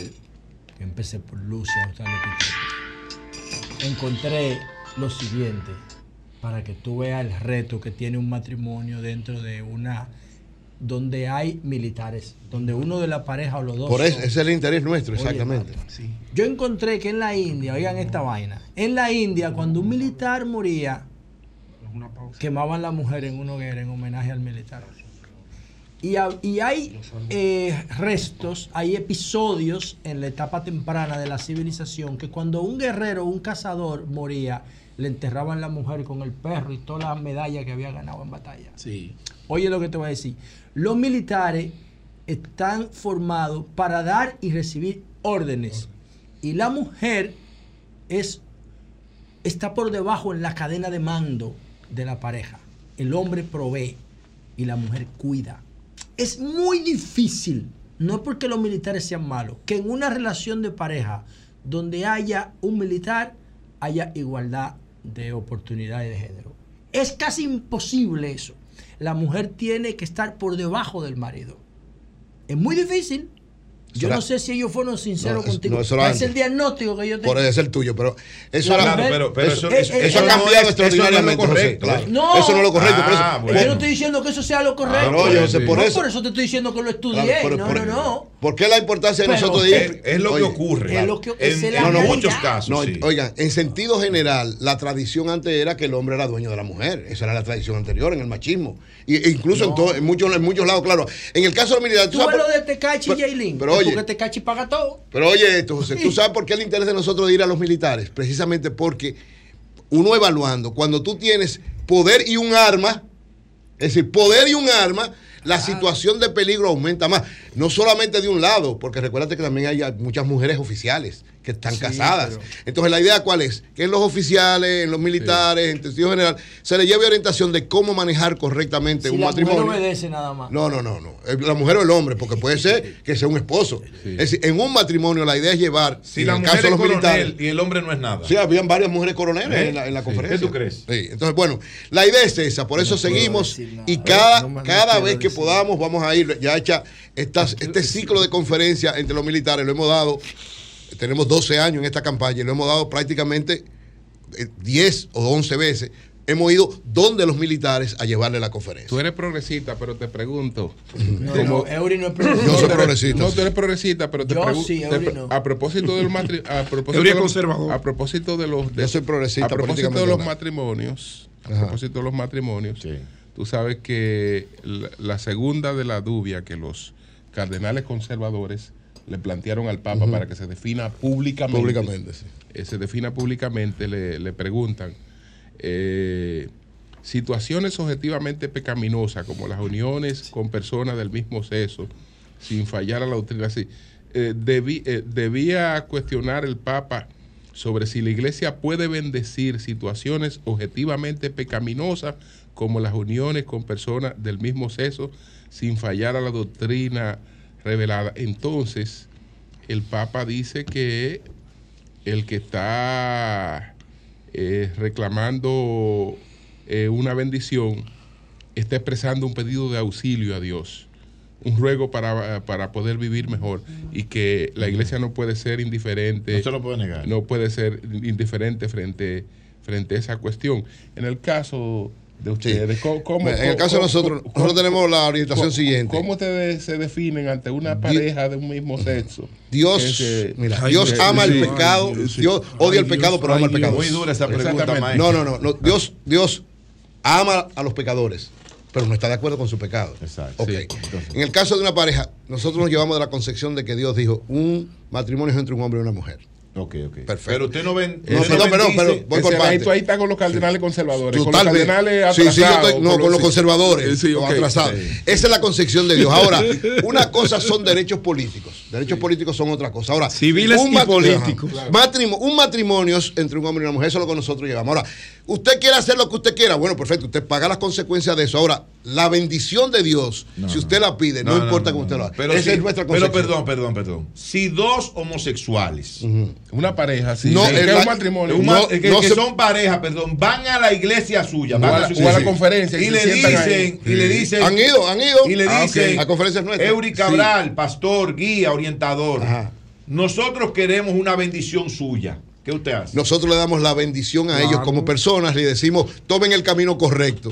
¿Cuál es el camino O sea, le correcto? dicen que están equivocados. Exactamente. O sea, nosotros queremos a la gente Pero que esté lo equivocada. Claro. Jesús, Jesús entregó la vida por todos nosotros Sí. y decía como todos éramos pecadores, pero le entregó por nosotros. ¿Por qué? Porque nos amaba. Entonces nosotros ama- amamos a todo el mundo. Ahora, si usted cometió una acción que no es correcta, tratamos de que usted lo haga el, el correctamente. Papa Francisco Creo que tienen razón los el- sacerdotes el ahí ante el Francisco Papa. Está invitando a los obispos a tratar eso con cuidado, incluso a hacerse los chivos locos. No, llamar, Él dice- porque él tampoco dice- se puede ser radical de odiar. él dice, él dice, miren, el derecho canónico no debe ni puede abarcarlo todo. Y tampoco deben pretenderlo las conferencias episcopales con sus documentos y protocolos variados, porque la vida de la iglesia corre muchos cauces, además de los normativos. Es decir, él dice que eso lo manejen con discreción, Con cuidado. etcétera, eh, aparte. Ahí los dos tienen razón. Po- Una cosa es seguir la orientación Papá, de Dios y otro. al que está en pecado, tú no, tampoco tienes que acabarlo ni matarlo, sino No, no, tratar, no. tratar de darle la orientación clara para que tome el camino pero correcto. El Papa está como raro. El Papa, el Papa, sí, sé. ese Papa tiene, Julio, No, ese Papa no, tiene alguna con todo cosa. el respeto, E- ese Papa con está todo cruzado. el respeto, no me vayan a, A él- mí a excomulgar. Eh, A, pero- a él, lo, a él lo pusieron a, a definirse públicamente Pero, sobre esas pero- cosas. Pero que- que, él opinara públicamente. Mira, por ejemplo, pasa? Que si se está Virgilio va a manejando. pedir tu bendición, ¿tú no se la das? Pero, claro, yo soy un hombre. Claro. Pero no, no- señora, Adelante, bueno, sí, adelante. sí. Señora, a propósito de esta situación del ataque de Israel al hospital de Gaza. De Israel no, usted es cristiano. Usted no, no puede, usted- no No, puede- no, usted no. no puede decir que es un ataque de Israel. Eso no se ha definido. Puede ser un ataque de ¿A Israel. quién Pero- beneficia, a quién puede ser un beneficia ataque el de crimen? pero- Voy por pero, pero- usted no puede Del decir... ataque que Israel dice que fue Hamas y que Hamas dice No, que no, fue no, Exactamente. no, Israel no dice que fue Hamas. Israel, Israel concretamente responsabiliza Bueno, alguien que apoya a a un grupo que que se apoya a llama Hamas. eh, eh, la yihad, La yihad. islámica. No, no dice ni siquiera que fue Hamas. No, la yihad islámica, pero que apoya a entonces- Hamas. Entonces, es un ataque que usted como cristiano, objetivamente, no puede acusar a un país de que, de que lo, lo- de que, de que lo, lo Le llevó a salió, cabo. le salió el, Porque izquier- el no creo- izquierdismo, no maestro. que- maestro, es el no izquierdismo. base para Voy a, voy a lo siguiente. Yo particularmente creo que hay que ver la historia. Como que enemigo del Perdón, pueblo de hay que ver la historia de actuación de Israel para evaluar si enemigo- está hablando la ¿Es verdad. enemigo del pueblo de Israel? No, yo no soy, al No, no, no, contrario. Yo soy. El pueblo de Israel fue el elegido de Dios. La, Ahora, la- no este la Israel. izquierda, la izquierda. No fue este Israel. Lo traiciona O sea, la el pueblo izquierda. La derecha Dios, va no bien, este- pero la este izquierda lo Israel no está actuando porque este Israel no cree ni siquiera en Jesucristo. Entonces no está creyéndole a Dios. El Israel actual no cree en Jesucristo. Si no cree en Jesucristo, no le está creyendo a Dios. Tiene cuenta pendiente con Dios. Claro, yo tampoco creo en los, islami- en los islámicos, en los- porque no creen en Dios tampoco. Por eso, eh, cuando Julio decía, esto no es una guerra de religión ni de fe, no es una guerra de religión No, ni de no fe. creen en Dios, Dios. No creen en el Dios No, tuyo. no creen en el Dios, claro, en, en En el, el tuyo. Por eso, yo no creen en el Dios Jesús. Dios, ¿eh? No, no ¿Eh? creen en Jesús. No, hay como Perdón, no creen en No, Jesús. no. Para mí, el que no cree en el Jesús, el que no cree en Jesús, yo entonces tengo cuidado con él. Ninguno de los dos creen en Jesús. En el caso de Israel, lo que pasa es que Israel tiene un historial, lamentablemente. El Estado de Israel. Estoy hablando del Estado. Quienes dirigen, sobre todo la Fuerza de Defensa de Israel, que siempre ha estado dirigida, siempre. Oigan, la Fuerza de Defensa de Israel siempre ha estado dirigida por gente con mentes que odian a los palestinos y que quieren matarlo a todos. Y además, casi todos los jefes de la Fuerza Aérea de, de- de la Fuerza de Defensa de Israel después pasan a ser primeros ministros. Y entonces ese historial lo continúan. Yo no sé si ustedes sabían. No, ah, por ejemplo, Ariel Sharon y Netanyahu. Ariel Sharon y Netanyahu, los dos. Netanyahu criminales de guerra declarados. criminal de guerra. Declarados no por, no por nosotros, por la propia Naciones Unidas que lo sometió a una corte internacional. O sea, Naciones no, Unidas, eso. pero Naciones Unidas ha sometido al Estado de Israel, a las fuerzas de defensa de Israel, en varias ocasiones como criminales de guerra. ¿Por qué? Oigan, ¿por qué? Yo tengo aquí el informe de los, la Comisión de Derechos Humanos de las Naciones Unidas en un, el 27 de julio del año 2021, Israel, oigan lo que dice este, este informe, dice, investigó tres ataques israelíes que mataron a 62 civiles palestinos donde no habían ningún objetivo militar cerca. Ningún objetivo militar cerca. Es decir, es tradición, lamentablemente, de Israel atacar donde quiera. El problema de, de Israel es que donde quiera que ve palestinos que están juntos, cree que son objetivos militares como en este caso de este hospital, no como en el caso de, de gente que va cruzando, forzan a que de la franja de Gaza salgan en masa y le entran a tiros. Porque no es solamente, no fue ahora, ahora porque van 500, 600 muertos. Es que han hecho ya varios ataques a civiles que van desarmados, huyendo en contra de los bombardeos de ellos. Entonces, todo el mundo lo sabe. Por eso, la mayor parte de los países del mundo ha condenado ese ataque y ha puesto los ojos hacia quienes Pero tradicionalmente ninguno, lo hacen. ningún- ninguno ha condenado a Israel. Ninguno No, no. ha condenado a Israel porque no tiene base para condenar Estoy a hablando, Israel. todos lo han condenado, pero todos van aquí. Las Naciones Unidas, las Naciones Unidas ah, es que ha acusado a Israel históricamente de eso. Sí, pero no Entonces, ahora. claro, Pero no ahora. No, No, en este caso, no en este caso. No, Bueno, en el caso de ahora, ninguno, cuando sea- ninguno lo ha condenado porque ninguno tiene base. No, hasta ahora Para- no. para. No, yo digo hasta ahora no, pero cuando se hagan la investigación, porque antes, Y antes- para mí no fue Israel. bueno, para ti no, para pero mí no fue Para Israel. mí no fue Israel por la máxima. Señores, ¿cómo- La máxima jurídica que dice a quién beneficia. Ajá, y en las otras, ¿a quién Ah, beneficia? En las otras no beneficia también, no beneficiaría a quienes son los, o sea, los indefensos Lo que están único- huyendo. Lo único que Mira, era. escucha, Señor, esto escucha, es- escucha, escucha este dato que me da aquí, que me da aquí Abigail Soto. Adelante, adelante Abigail. Mira, allá allá sí, que todo el mundo sabe cómo es esa agencia de prensa, acaba de confirmar después que Israel propició, propició datos de que fue un misil que falló de un grupo que tiró la, de la franja de gas. No, al contrario. Al, al Yacira lo que se demostró que ese misil cayó y no en, en el hospital. Eso fue lo que demostró Al Yacira. Al Yacira, hermano, Al Yacira lo que acaba de hacer es mostrar cómo iba ese misil que lanzó el, el grupo que apoya a Hamas y no llegó al hospital, cayó antes. Y sin embargo, en ese mismo momento salió un misil, un, misil de los de los de, de los- de- de Israel que fue el que cayó en, en el, en el- Ah, según, bueno, ya usted no, según Al Jazeera no porque Sí, medio Al Jazeera concluyente. no, Y te voy a decir una cosa. la investigación se va a hacer ¿qué es lo importante de Lo esto? único que eso le hace Yo a Israel dudo. es ganarle el repudio de todo el mundo. Porque lo que está haciendo Israel, Yo no, no, señores, no lo creo que- que ellos sean tan No, tontos. lo- yo lo único que creo es con que- tanta tecnología. cuando mató los y 260 con civiles vez, inteligencia, que lo aceptaron que fueron ellos que tiraron el misil. ¿No le hacía daño también? Eury, con tanta Lo tecnología extraño, que un- precisa. lo extraño que un que tiene evangélico se lance, lance a un ataque así sin prueba.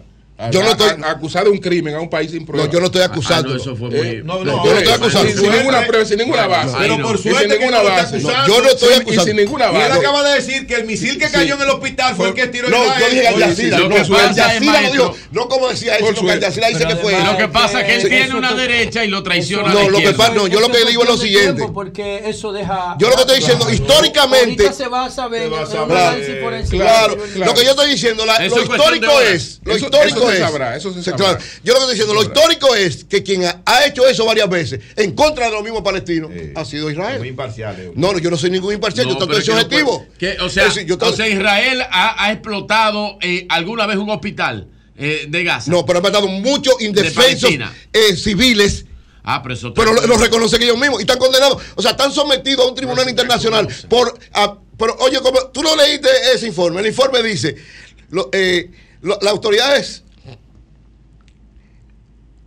Oye, oye, oye lo que dice el informe. el ataque a Israel. Tres ataques israelitas mataron 62 civiles palestinos, donde no habían objetivos militares evidentes en la cercanía. ¿Cuál es el equipo de seguridad y de. Y de, de- Los terroristas estaban escondiendo entre los civiles. Ajá, los- ah, sí, Eso- oh, sí. eso de Ese es el cuento de Eso siempre. de terrorista no aplica en este caso. Hay terroristas. No son hay, terroristas, hay jamás. terrorismo de los dos lados. Jamás no es terrorista. Y hay que condenar el terrorismo ¿Cómo de los dos lados. ¿Pero Hay que condenar el terrorismo No, de Hamas son. No, y hay no que condenar son. el terrorismo de Ahora, ¿Hay Israel. acciones terroristas en Palestina? Sí, Sí. Pero no son terroristas por una razón simple. No, yo no le estoy llamando a los palestinos terroristas, le No. llamo a Hamas. No, Bueno, lo que pasa es que tú tienes que, por eso yo me cuido de participar en estos debates, porque si tú te sitúas a favor de una de las No, partes, no puedes estar a favor de ninguna de las la dos, claro. Tienes que- tú no- tienes que pedir a los dos que Tú no, tú no estás a favor de ninguna de las dos. Tú estás acusando a Israel de que mató Bueno, 600 lo más probable, sin ninguna Julio, prueba. lo más yo, probable- yo dije que no va Sin Julio, ninguna prueba. porque la historia de Israel es esa. Que le lanzó, que la historia de Israel es esa. Tú, estás imparcial y estás diciendo que Israel le lanzó una bomba Porque está- diciendo- y está totalmente imparcial. No, yo siempre digo, condené, el ataque de Hamas. Condené el ataque de Hamas. Es que no es Pero lo que ha hecho Israel es lo que Es que, históricamente ha es hecho. que eso no, es que eso, no es, eso no es lo más importante. Hay una sola salida de, de la franja de Gaza para Egipto. Espérate, tú sabes Mm. Tiene lo que haber que los dos- uno que respete a otro. Israel. Israel está dejando es la única salida que no controla porque Israel lo controla todo. Todo, el dueño de todo. Le controla el gas, la energía eléctrica, El agua. los aeropuertos, el espacio aéreo, el gas, la comida, El agua. hasta las papas fritas que entran en tu casa te la controlan. Ahora, ¿tú sabes lo que es? Dejan una sola puerta abierta para que la gente pueda migrar a Pejito porque lo están amenazando para matarlo. Y cuando están migrando lo bombardean. Lo bombardean, exacto. Ahora, yo le hago una pregunta a ustedes Eh. para ver si vale la pena este debate. Lo que hizo Hamas es condenable, Si es un te- abuso lo que si hizo. tú te Por lo que está pones del también. lado de uno de los dos, Claro. ya el análisis no sirve.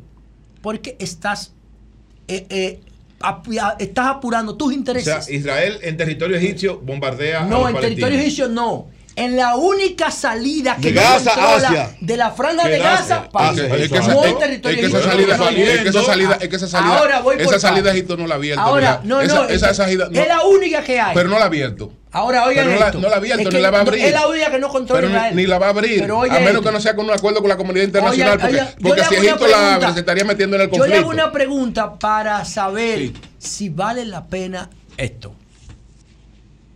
¿Por qué Palestina no tiene un ejército. Alguien que me responda. Eh, eh, no se lo permite Israel. Entonces, coño, ¿qué tú me dejas? Si tú no me permites tener un ejército igual que el tuyo, financiado por Occidente, con todos los powers del mundo, ahora van a inaugurar lo que se llama el sistema antidefensa láser, que Estados Unidos no lo tiene, Israel. ¿Por qué Palestina no tiene un ejército? ¿Por qué? Yo quiero que me. No voy a responder. No, no, te voy a responder. No, ah, no, entonces, claro que son terroristas. yo no puedo tener un ejército y tú sí. No, pues está bien. Está ah, entonces ahí sí, ¿verdad? Está bien. Pero en este, en este caso, ¿qué es lo que hay que garantizar aquí? Es la paz. Es el entendimiento. Es que los palestinos entiendan que Israel tiene derecho a existir e Israel entienda que los palestinos tienen derecho a existir. Que los dos entiendan, uno debe aceptar al otro respetarse su territorio y convivir. Eso es lo que hay que propiciar. Ahora, de los dos lados, jamás cometió una acción terrorista con muchas muertes, condenable. Pero las respuestas de Israel son también acciones criminales dolorosas que están provocando la muerte, sobre todo de mucha gente civil que no, tiene nada que ver. Muy criminal. O yo no dije que fue terrorismo. No, no, usted dijo que fue una, una, acción terrorista, criminal, ahora sí condenable. Bueno, los dos. a los dos los catalogo de la misma manera, porque yo digo los dos tienen la misma situación. Este Israel y esta Palestina tienen la misma relación. Ambos tienen los dos, desde mi punto de vista. En cuanto a la fe, los dos buscar a Jesucristo. Y en cuanto a la opción de políticos, de, objetivos políticos, cada uno entender que el otro tiene derecho a existir y que debe haber paz en esa área tan importante del mundo. Cambio fuera. Son 106.5. Bien, tenemos a Humberto Paniagua con una información aquí. Adelante, Humberto. Buenos días, buenos días, compañeros. Miren, ustedes saben que el pasado viernes se produjo un asalto en la Academia de los Cardenales de San Luis, en Boca Chica, pues resulta que parece que el mismo grupo se sintió motivado con los resultados de ese primer asalto y anoche se produjo un asalto similar en la Academia de los Tigres de Detroit en San Pedro de Macorís, con el ingrediente nuevo de que anoche fueron sacados de las habitaciones todos los jóvenes peloteros acostados boca abajo. Algunos de ellos fueron amarrados con tairra mientras los delincuentes robaban PlayStation, tenis, celulares, cadenas. Es decir, un desastre lo ocurrido allí. Sería importante que la Policía Nacional dé más información al respecto, porque ya esto parece ser ser algo que se está convirtiendo en habitual. Repite el dato, Humberto, por favor. Anoche en la madrugada se produjo un asalto en la Academia de Béisbol de los Tigres de Detroit en San Pedro de Macorís, en el que los peloteros fueron sacados todos de las habitaciones, acostados boca abajo, algunos de ellos amarrados con tie wrap mientras los delincuentes sustraían PlayStation, cadenas, tenis, relojes, todo tipo de prendas mientras realizaban el acto. Es decir, es importante que la Policía Nacional dé más información sobre este suceso que obviamente ya sale del esquema anterior de estos delincuentes porque el pasado viernes se produjo uno en Boca Chica y fue que también fue asaltada la Academia de Béisbol de los Cardenales de San Luis. Y anoche entonces ya lo hacen en, la de los Tigres de Detroit, por lo que es importante que la policía dé una explicación de lo que está ocurriendo. Humberto, ¿sería entonces la segunda Academia de Béisbol que es asaltada en menos de una semana? Así es. Y, creo que la número cuatro en lo que va de año. Wow. Wow. Bueno, bueno. tú sabías, eh, con esa información Gracias, que Humberto ¿Tú sabías que eso es fácil de resolver? Fácil y debe ser resuelto de inmediato por la Policía Nacional. Atención al general Ten. General. Cumplió, dos años ya en, el, disponga, Disponga ahora mismo, general, a los servicios de inteligencia que usted tiene ahí. Porque eso es fácil, se llevaron cosas que se encuentran fácil en compraventa, tenis y vaina de eso, que, porque eso es pepeñalo. Eso no se vende ahí. No se vende ahí. ¿Cómo que se vende, José? Tú que eres experto en ese mundo de los tenis. Eso se vende en línea. En línea. Por WhatsApp. Y por WhatsApp. Pues más fácil todavía. Bueno. Es más fácil todavía. Son las 8 Eso hay que prevenirlo. No que Ahí resolverlo. está. Además, los tigres lo General. suben, los tigres lo suben a las redes. General, no general, resuelva eso en las próximas horas. Bien, que son esos son los mismos No, delincuentes. él no lo va a resolver. Bueno. Son los mismos delincuentes. Ok, son las no tiene 8.56 capacidad, ese no es su minutos. rol. Buenos días, José, Es adelante. un trabajo preventivo, es un trabajo de Bueno. control de territorio. La policía actúa cuando ocurre el hecho. Bueno, nos fuimos con José. Adelante, José. Y tiene una la policía tiene capacidad reactiva. La prevención no depende de la policía. La policía no tiene vocación para prevenir. Quien tiene que prevenir eso es el gobierno con todas sus instituciones. Sí, tiene que controlar efectivamente el territorio. Desde mi punto de vista, eso es seguridad perimetral. Que a propósito de, la, de las quiero decir un par de cosas a propósito de eso. Va, voy a empezar por ahí mi tema, que no era mi tema hoy. Quería hablar del dengue de Israel y de Palestina. Miren, uno de, los capítulos más bonitos de la trayectoria que ha seguido seguridad eh, perimetral desde el 2016, cuando yo la formulé antes de llegar al Congreso, fue un capítulo que se produjo, lo voy a decir, no creo que esté, no creo que esté siendo indiscreto con esto. Yo le hice una presentación de seguridad perimetral a la embajada norteamericana. Eso fue en febrero del año pasado. ¿Por qué yo hice eso? Porque yo quería, yo quiero, a mí me gustaría, y me he reunido con ellos, que la USAID financie seguridad perimetral el piloto y que no lo financie el gobierno. Por eso yo lo hice. Y le agradezco al gobierno en la persona de el viceministro Lugo Risk, Andrés Lugo. Andrés Lugo, que fue, es mi amigo y estudiamos juntos. Y Andrés Lugo fue conmigo a esa presentación en representación del gobierno. Él sabe lo que pasó ahí. Y, él, y yo tuve el, el honor, no en el consulado, sino en la parte de atrás, en la embajada, que es una cosa impresionante ese edificio, ¿no? Todo lo, el ambiente que se vive ahí, la majestuosidad, la solemnidad, la seguridad, todos esos símbolos del poder norteamericano. Y me reunieron la plana mayor de estos temas, no solamente en República Dominicana, sino en América Latina. Y yo le hice una exposición a ellos de casi dos horas de todos los elementos que componen seguridad perimetral. Para mí ese es uno de los capítulos más bonitos. ¿Y por qué yo estoy recreando esto hoy? Porque yo quiero que sea USAID que, que financie mi proyecto y no el gobierno. Porque los datos que va a generar USAID me van a validar mi proyecto. Y yo lo que quiero es que mi proyecto se convierta en un modelo de exportación de seguridad preventiva. A mí la seguridad reactiva no me preocupa.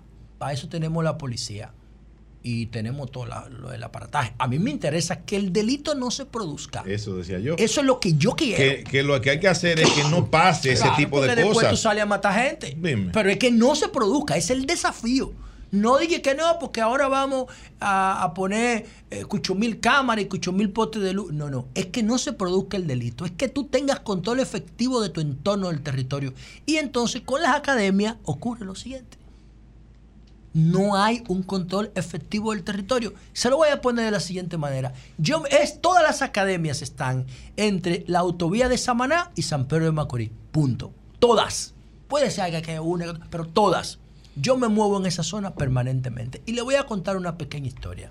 El pasado sábado, un día después que se produce el asalto en la Academia de San Luis, que yo paso por ahí toda la semana, eso es lo que con- conecta la carretera de guerra con eh, el, cruce de Boca Chica, que, se- que está entre Boca Chica y Guayacane. Ahí es que está la, academia. Hay muchas academias, muchas privadas, individuales, de, de emprendedores, de, de scouting, de, de- de- de- que buscan talento. Escuchas, las escuchas. Exacto. Y también las formales de los equipos de MLB. También está Rollins, la empresa que hace las pelotas. Ahí está todo ahí. Eso empieza en la autovía de Samaná y termina en San Pedro de Macorís. Ahí están todas.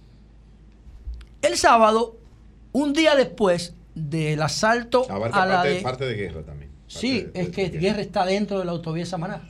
Bueno, no dentro. No, no, está dentro, empieza ahí. Guerra empieza en la autovía de Samaná, en el cruce de guerra con San Isidro. Ahí empieza guerra.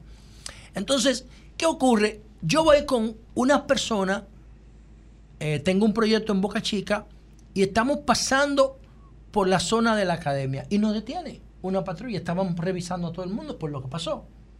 Bueno, ¿qué pasa? Que una de las personas que andaba conmigo apareció con un registro en el software de la que usa la policía para depurar. No hay problema. Yo le pregunto, ven acá, ¿ustedes creen que las personas que asaltaron eso van a estar aquí? Al otro día, pasándose, dando la vuelta. Es una actitud reactiva, desconcertado, no saben qué hacer. Bueno, el tema es que cogimos como tres horas de lucha. ¿Por qué? Porque no los sistemas no están conectados. A, que yo llamé a Chu, que le agradezco muchísimo el hecho de que me haya atendido con tanta gentileza y le dije, y le dije al ministro de Interior, tienen que poner un portal, tienen que poner un portal para que la gente se depure. ¿Por qué? Porque las personas que andaban conmigo, uno tenía un problema por un cheque en el 2003. Por un cheque. Y está fichado ahí. En la policía. Eso viola muchísimos derechos fundamentales. Derecho de data, el de los derechos de la dignidad de las personas. Y, lo, y, lo, y, lo, y, lo, y era fin de semana. Y si yo no recibo la ayuda de una persona que le quiero agradecer públicamente, que es el fiscal de Boca Chica, Héctor Peralta, que le agradezco a él y también a la dotación entera porque nos trataron súper bien. Sí, pero duró cuatro horas el proceso, cuatro horas el sábado, para que le permitieran ir a la casa al amigo mío el lunes y regresar el, sábado y regresar el lunes. Y el tipo andaba en el teléfono con todo su expediente. Entonces, una persona noble trabajadora, que no tiene nada que ver con eso, que no tiene cuenta pendiente con la justicia, cuatro horas en un destacamento. Y estos tigres que asaltaron la Academia de San Luis, que conocen todos los códigos, que saben por dónde se mueven, miren ya en cinco días asaltaron otra. Probablemente son los mismos. Hay que ver la hora, el modus operandi, el tipo de cosas que se llevaron, la forma como actuaron dentro, para tú saber si, se, si los dos modelos se, se, se conectan. Pero en sentido general, ¿Por qué la policía actúa así? Que yo estoy de acuerdo con el software, pero tienen que hacerlo respetando la constitución. Se lo dije a Chu. Hagan un portal para que todos los dominicanos entren, metan su cédula y sepan si tienen un problema y vayan a corregirlo, porque si no, tú tienes que buscar una carta del jefe de la policía. Oigan eso. ¿Tú estás yendo a esa vaina? Coño. Entonces, ¿por qué yo digo esto? Porque cualquiera va a elevar un recurso de inconstitucionalidad y va a tumbar el software. Atención a todos los que participan en las reuniones. Si no constitucionalizan el software de depuración, de ficha, se lo van a declarar inconstitucional porque la policía no tiene autoridad para gestionar esos, esas bases de datos. Oye, el amigo mío andaba con una, con una carta de buena conducta de no antecedentes penales de la Procuraduría, que es la que tiene la autoridad del Estado. Y como quiera, y como quiera, él tuvo que ir a hacer un proceso de depuración, todavía lo está haciendo. Entonces tienen que poner un portal para que la gente se depure. Y si alguien aparece ahí por una razón no penal, que no te prófugo, que no cometió ningún delito, es el Estado que tiene que resolver la situación. Porque ya el amigo mío ha gastado más de 4 mil pesos resolviendo el problema. Gasolina, hora de trabajo, por un problema que él no tiene, porque él no tiene compromiso con el Estado. No lo tiene. Entonces ahí hay un tema. Y el, lo del control efectivo del territorio. El gobierno tiene que controlar efectivamente el territorio, si no se van a seguir produciendo estos esto, asaltos a las academias. Y la Embajada Americana tiene mucho que hacer ahí y tiene mucho que cuidar, porque esos equipos son norteamericanos. Y esos muchachos, aunque son dominicanos, mira, ahí está, eh, ahí está en, Boca Chica, la, entre Boca Chica y Guerra, la Academia de los Marineros de Seattle fue, esa fue la academia que formó a Julio Rodríguez, el, eh, que primero empezó en la academia de Mícalo, Bermúdez, en Santiago. Es Julio Rodríguez. ¿Cuánto vale Julio Rodríguez ahora mismo? 280 millones de dólares. Eso es lo que está en juego ahí. Cualquier muchacho de eso que está ahí acostado, descansando, después de un día de entrenamiento, vale 100 y 200 millones de dólares. Ah, y si estos tigres se ven acorralados por una patrulla y matan a un muchacho de eso que vale 200 millones de dólares, que maten una vida, no importa. Entonces, Hay que controlar efectivamente el territorio, no para perseguir el delito, sino para que el delito no se produzca. ¿Y por qué las pandillas, los grupos se dan el lujo? Porque es un lujo asaltar una academia de la MLB, señores. Eso es un fronteo al Estado. Eso es un desafío. En un mes ellos cuentan esa historia por YouTube y se vuelven virales. ¿Sabían? ¿Sabían eso? En un mes, en dos meses, en un año, ellos cuentan esa historia y se vuelven virales. ¿Cómo asaltamos la Academia de los Cardenales de San Luis? Porque el Estado tiene una autoridad muy débil en materia de seguridad. Lamentablemente, ahí está el problema. No controlan el territorio. Esos tigres de noche hacen lo que les gana. Y no solamente ellos. Atención, presidente de la República. Atención, Hugo Vera. La carretera Mella por dentro, la paralela a las Américas y a la autovía del Este, es una de las carreteras, más peligrosas del país. Con cientos de vehículos pesados que no, hace 10 años que no se le hace una fiscalización técnica. Camiones de los años 50 y 60, como la Honda del Diablo por ahí, cada rato matan gente ahí. Y eso es un indicador gravísimo de que no hay seguridad la forma como se conducen esos camiones vehículos pesados por la carretera Mella. Ahí fue que se escapó el muchacho, ¿cómo se llamaba? Alias La Pluma, el de la Victoria.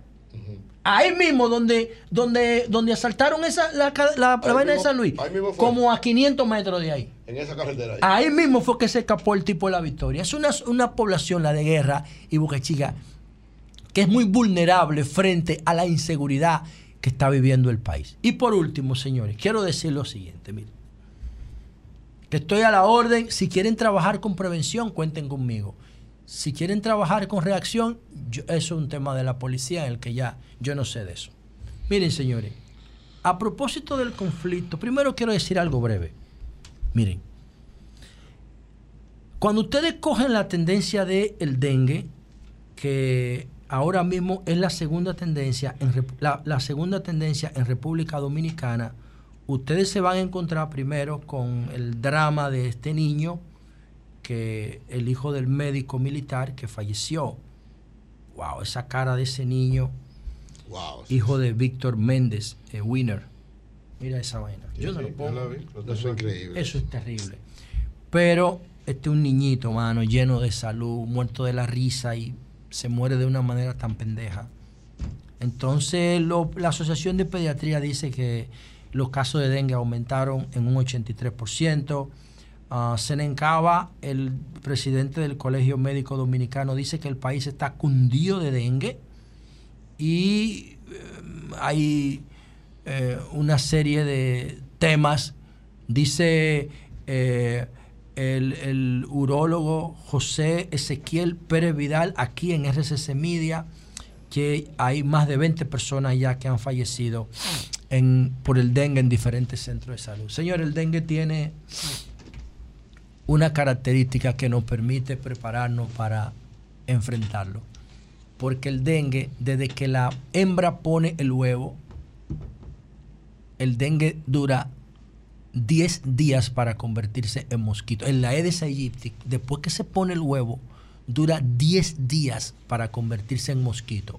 ¿Qué significa eso? Que el Aedes aegypti, que es un animal increíble por su capacidad de sobrevivencia, pero que lamentablemente es un vector de transmisión, nos da 10 días para eliminarlo en el criadero.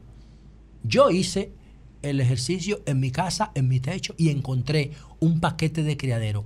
¿Por qué encontré los criaderos? Porque subieron unos empleados a pintar el edificio, que hay una parte que se pinta desde el techo, la parte de arriba, y dejaron los contenedores de la pintura ahí. Y con el tiempo esa pintura se secó y se convirtió en un hospedero perfecto. cuando Cuando llovió mucho por la tormenta Franklin.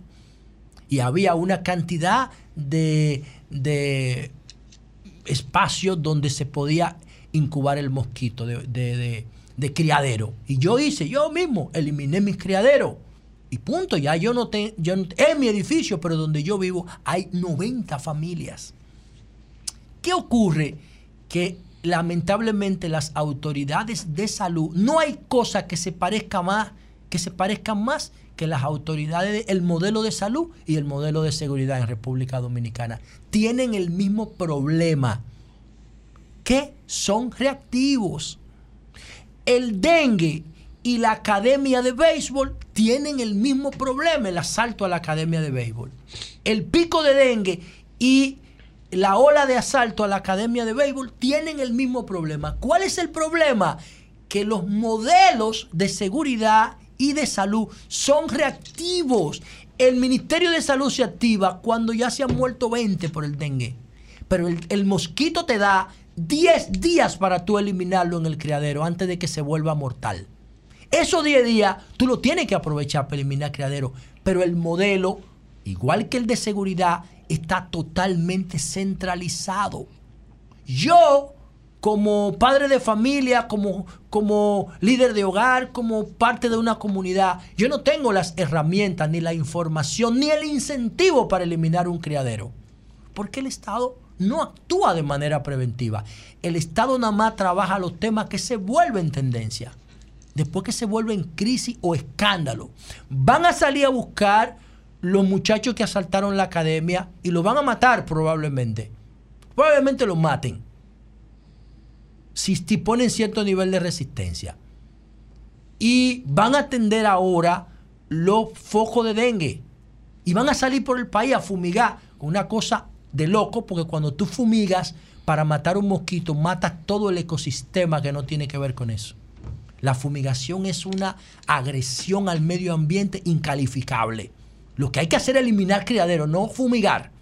Porque todos los insectos que están ahí positivos para el medio ambiente no están transmitiendo enfermedades y los matan a todos. Lo que hay que hacer es eliminar criaderos, enseñarle a las personas cómo se, cómo se identifica un criadero, cómo se elimina y cómo se le da mantenimiento para que en el tramo de los 10 días no vuelva a recuperarse el criadero. Hay que hacer dos intervenciones antes de los 10 días. ¿Cómo se hace eso? Con descentralización. Ese es un trabajo comunitario, de juntas de vecinos, de ayuntamiento, de promoción de la salud, de salud preventiva, de medicina familiar. Pero todo el modelo está centralizado en la capital, igualito que la jefatura de la policía. Y solamente tienen capacidad de actuar reactivamente después que asaltan la academia de béisbol o después que se mueren 20 por el dengue. Cambio fuera. Son 106.5. Señores, continuamos a anunciar que está con nosotros César Fernández. Vamos a hablar con César Fernández, miembro de la dirección política de la Fuerza del Pueblo, secretario nacional de, de propaganda de la Fuerza del Pueblo. Él es como el Joseph Goebbels. No hay que cambiar el nombre, eso no se usa ya, director estratégico de comunicación. Pero eso, eso lo inventó Joseph Él es Goebbels. parte de- la de- propaganda, de la propaganda en política, pues Corbata, corbata verde, pañuelo morado. Sí, señor. Muy claro el mensaje. Muy claro, muy morado. claro. Más claro de ahí, como decía el maestro. Pañuelo morado. Pañuelo morado. claro. Buenos días, Virgilio. Y sonríe. Hablando que uno se entiende. Gracias a todos los que nos escuchan a través de este Sol de la Mañana de Sol 106.5 RCC Media, la Catedral de la Opinión en la República Dominicana. Y hoy, hoy, ¿saben qué día es hoy? Hoy es miércoles de encuestas y numeritos. Y vamos a ver números aquí en Sol de la Mañana. Pero, Pero, pero, se va a presentar RD pero ahora. antes. ¿Eh? Antes. Es no, Julio, no, no. es la encuesta- No, la entrega es la que encuesta sigue- de este programa, La entrega, que RD Lige. sigue, la entrega que sigue es Gallup. Eh, Pero eso es la tarde. en- eh, no, no, es de RCC Media. Sí, pero R, RD Lige es la de- del La sol, del la que sol de la mañana. Sí, claro. Es esa la que tú la vas a presentar cuenta más importante de este país también está ahí. Ah. También está ahí, porque yo lo que hago es un tracking pool de esto. Pero antes. Rompiendo RD Lige. Pero antes. ¿Cuándo toca? La fuerza del pueblo. Ayer. Yo creo que bueno, había primero, sacado eso de tu primero felicitar Que lo que hace un sueño a pool. al hermano Pedro Jiménez por su escogencia como candidato ya oficial. No se esperaba menos. Yo le había dicho a Pedro que eh, eh, había visto números interesantes con respecto a él y ahí está el resultado, aparte Sí, del le- trabajo. Le pusieron un asterisco a él. Eh, el trabajo. en esa, en esa Sí, ¿cuál es el le- asterisco? Le pusieron un asterisco, le dijeron, mira, tú vas a ser candidato, pero acuérdate que el líder es Leonel, tú no puedes ya- a- a- embadurnar toda la circunscripción nada más de Pedro. Ah, Tenía es valla la fuerza del pueblo presente. Pero miren, no le eche vaina que después No le dé líder La fuerza del pueblo que esa circunscripción ¿Sabe se llama Pedro Jiménez. Que ahí, Bueno, nada más, ah, ahí nada más falta ser High Hitler. Ten cuidado. Entonces, ayer, eh, para la encuesta de candidato, me llamó la atención algunas cosas eh, que yo creo que al igual que en otras organizaciones políticas, por eso yo dije que en esta semana este iba a estar, el movimiento político iba a estar muy movidito, movidito. Y iba a haber algunas situaciones. Yo entiendo que van a haber serios descontentos en todos los partidos y eso va a ocasionar que se muevan de un lado para otro muchísimos políticos, muchísimos candidatos porque En todos los partidos. en todos Usted- los partidos estoy totalmente En en, todos. todos los partidos. partidos todos los partidos van a ver esa serie de movimientos yo en- entiendo que ya eso eh, de aquí a la semana que viene, que ya se cierran los plazos, pues la gente va a empezar a tranquilizarse y va a haber un ambiente ya de definición electoral eh, en el cual van a participar ya y los números se van a ver más claros y los números de cara a los candidatos eh, elegidos ya a participar dentro del proceso, ya se va a ver más claro el panorama. Pero ¿qué pasa? Eh, me llama la atención y como encuestólogo al fin tengo que hablar de por qué se eligió una sola encuesta en la Fuerza del Pueblo. No entendí eso. Una sola, un solo, una sola marca de encuestas. Eh, la marca sola de empresa, sí, una sola empresa se llama Centro de Estudios Sociales y Políticos. No tengo el honor de conocerla, eh, pero creo que al igual que en todos los otros partidos, esto va a traer un poco eh, de desencanto en algunas localidades, gente que va a empezar a criticar el proceso. Y lo que no me gustó de eso, que elijan una sola empresa, lo digo por lo siguiente. Ustedes saben que en el caso de si usted va a ver alcaldes eh, por demarcaciones de una provincia, si va a haber diputados por circunscripciones o demarcaciones dentro de una, en una provincia, es como si usted tirara una foto macro, una foto grande, y esa foto grande de esa provincia o demarcación, usted puede decir que marca unas 1.200 encuestas para poner el promedio eh, de lo que se hace cuando se calcula el cálculo de la, eh, población al infinito o la población eh, infinita para establecer los casi siempre son 1.200 encuestas. Cuando usted hace eso, la metodología para analizarla. Usted tiene 1.200 encuestas, más o menos representan un 2.83% de margen de error. ¿Qué pasa? Entonces usted tiene que preguntarle por la simpatía política en el caso de algún partido, porque todo el que usted va a entrevistar no corresponde a un partido político. Cuando usted le pregunta la simpatía, empieza la segmentación. Si es interno, exacto. Exactamente. ¿Cuál es su simpatía política? Bueno, yo soy de tal partido. Ah, perfecto. Entonces viene entonces, ¿por qué candidato de esta demarcación usted votaría? Ustedes saben en qué margen da cuando usted establece eh, los candidatos por circunscripción. Un 5% de esas 1.200 muestras aproximadamente da el margen de error. ¿Qué pasa? Que con esa cantidad múltiple de candidatos, un 5% es un margen muy alto. Hermano, pero no muy alto para delimitarlo. Y no se diseñó porque tiene que haberse diseñado. Una Para hacerlo por circunscripción, cada circunscripción. una. Si se hizo por circunscripción cada Pero, una, entonces si tú no, tienes. no- si no, no se ha hecho encuesta. Entonces, ah, bueno, pero eso es lo que pasa. Pero Por- es que así si que no se hay- hizo, si no por hay una- explicarlo. Si no, si no hay una, un- un- una muestra diseñada por circunscripción, no hay encuesta. Bueno, pues le Pero explico. además, eh, don Julio, Para hacer encuestas por 1200 circunscripción. muestras para una circunscripción es demasiado. No, no, no, claro. Sí, ahora No, no, te explica. Discúlpame, discúlpame. El margen de- Cuando el universo es más grande, la muestra es menor. Cuando el universo No, es más no, pequeño, no, la no, proporcional, eso es cerrado. la Es proporcional un de la universo muestra es mayor. No, no, no, te explico, te que explico. Te explico. No, Te explico. no, no, eh, eh, va que por ahí, sepa. pero eso, eso Va- depende va- si, el, va por uni- ahí. si el universo cerrado o es abierto. Eso depende. Si es infinito o si la muestra es cegada en base a un patrón, a un. Primero definen lo que es universo. Sí, sí, claro. O sea, pero que espérate la un momento. que- Pero no, que causemos, es la población no, que es que causemos que es confusión. ustedes lo aclaran ahorita. Yo voy a aclarar. nada. el profesor este Félix. Ustedes que lo aclaran ahorita. Lo este caso es un universo de los electores de una circunscripción y segundo dentro de los electores, los simpatizantes de los Bueno, partidos. adelante, adelante. No, yo no me tengo que salir porque No, yo no, esto no lo ti, manejo. no a ti, porque lo manejo. Pero miren, pero miren, entonces, sí, dice el maestro, bueno, si no hicieron una encuesta por circunscripción, ahí hay problemas. Pero, como quiera, si la hiciste por circunscripción, tienes un 3% de margen de error casi. Y para esos números tan pequeños, en el caso eh, diputados o alcaldes o hasta regidores, en algún momento se marcó sobre eso, ustedes tienen que entender que el margen de error es bastante amplio. Por eso es que no se toma una sola encuesta como parámetro, un solo encuestador se toman dos o tres. Es como cuando usted tiene una orquesta y tiene eh, músicos que tocan trompeta. Usted busca tres para poder llegar a la afinación. Eh, porque los instrumentos de viento no afinan todos a la misma vez. Entonces, como usted tiene un margen de error amplio, usted tiene un margen de error amplio, usted tiene que tener varias muestras. Pero, Vigilio, eh, ayer estuvo Eugenio Cedeño con nosotros. Sí. Y cuestionó sí. lo de las romanas. Y hay dos decisiones que él me la- si tú me permites yo decirla.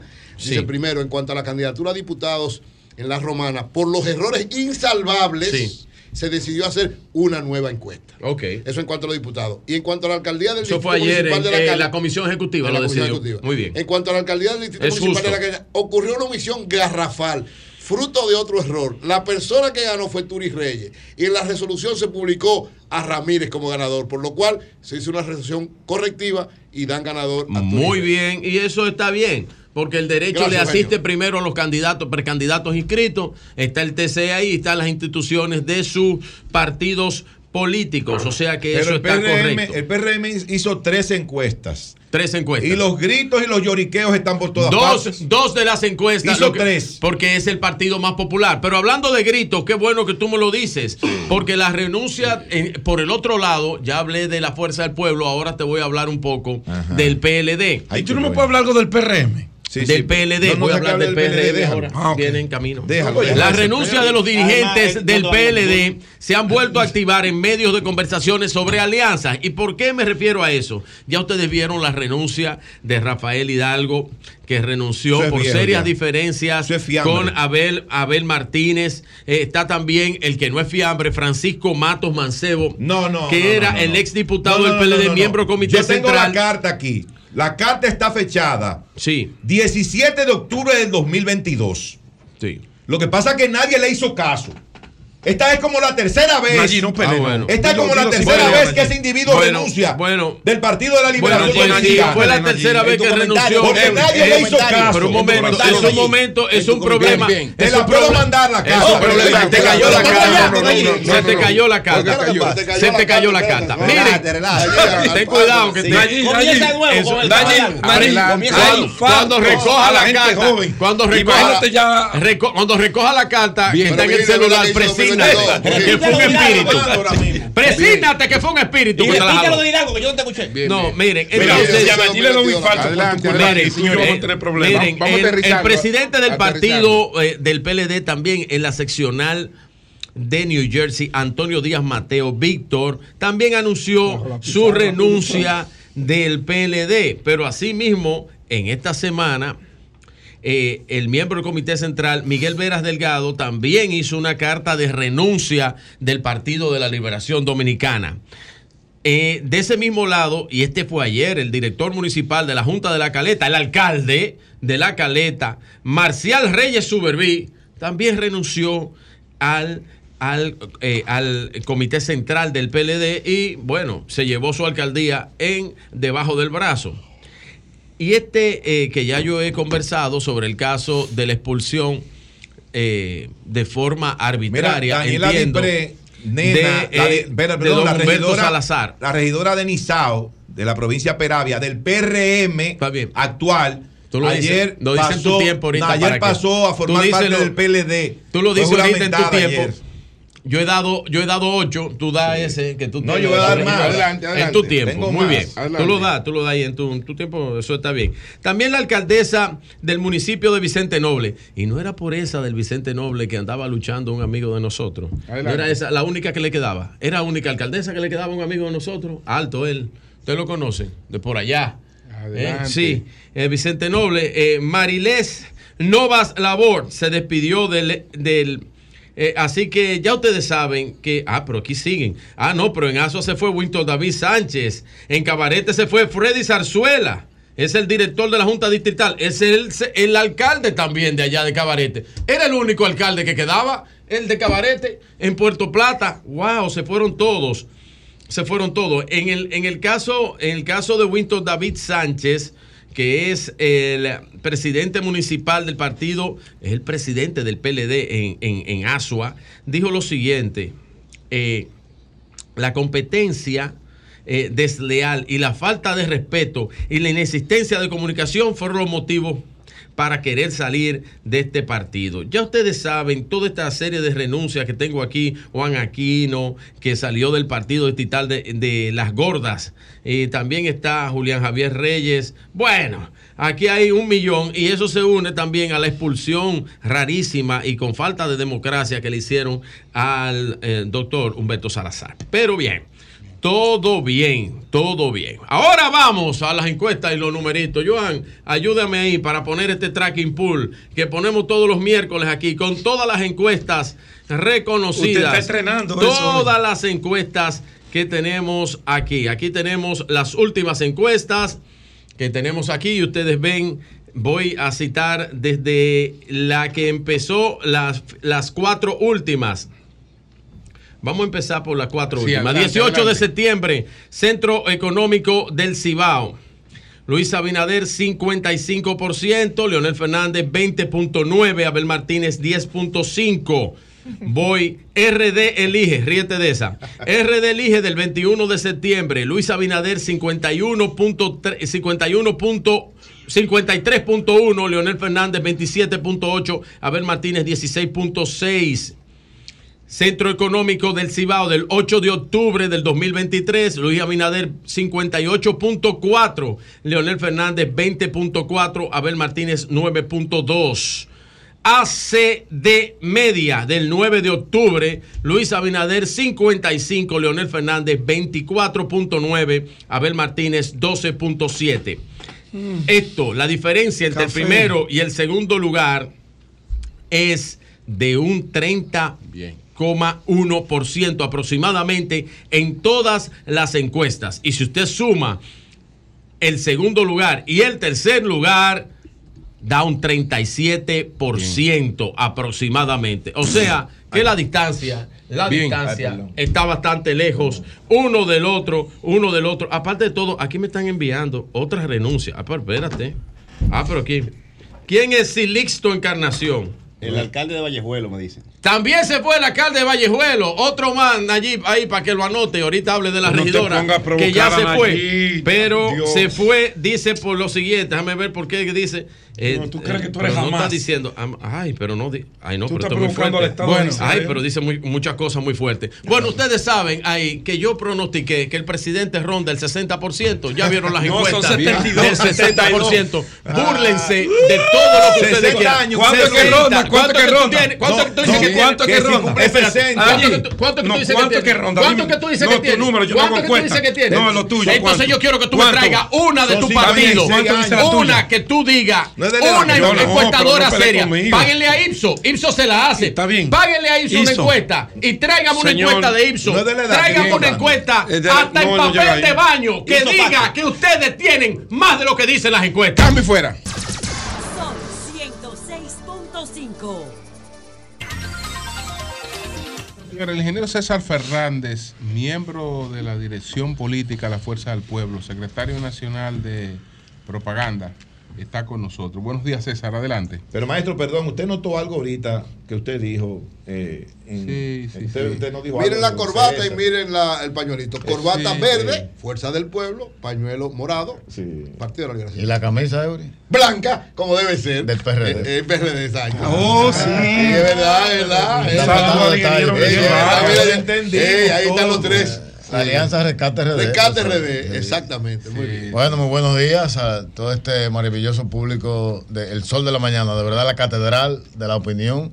Y para mí un placer en el día de hoy, primera vez que estoy cuando está mi amigo Nayib. Ah, eh, bienvenido, de verdad, don Julio, todo el equipo, mi amigo Virgilio. hermano. hermano. Tu hermano. andamos buscando por un lugar. Don Jonathan, eh, Eury Cabral y por supuesto eh, eh, mi compañero de partido y felicitar a, a Pedro Jiménez Ah, por sí. Gracias, mano. su elección como el más votado en la circunscripción 2 del Distrito Nacional y obedeció a todo el análisis que ustedes han hecho, don Julio lo ha hecho aquí, de un trabajo arduo, eh, un trabajo del territorio. Le decía yo a Pedro, cuando él hacía su, daba sus gracias esta mañana, que no solamente él contaba con el- sus participaciones en Sol, que evidentemente es una plataforma que te dimensiona, pero hay que también hacer el trabajo en el territorio.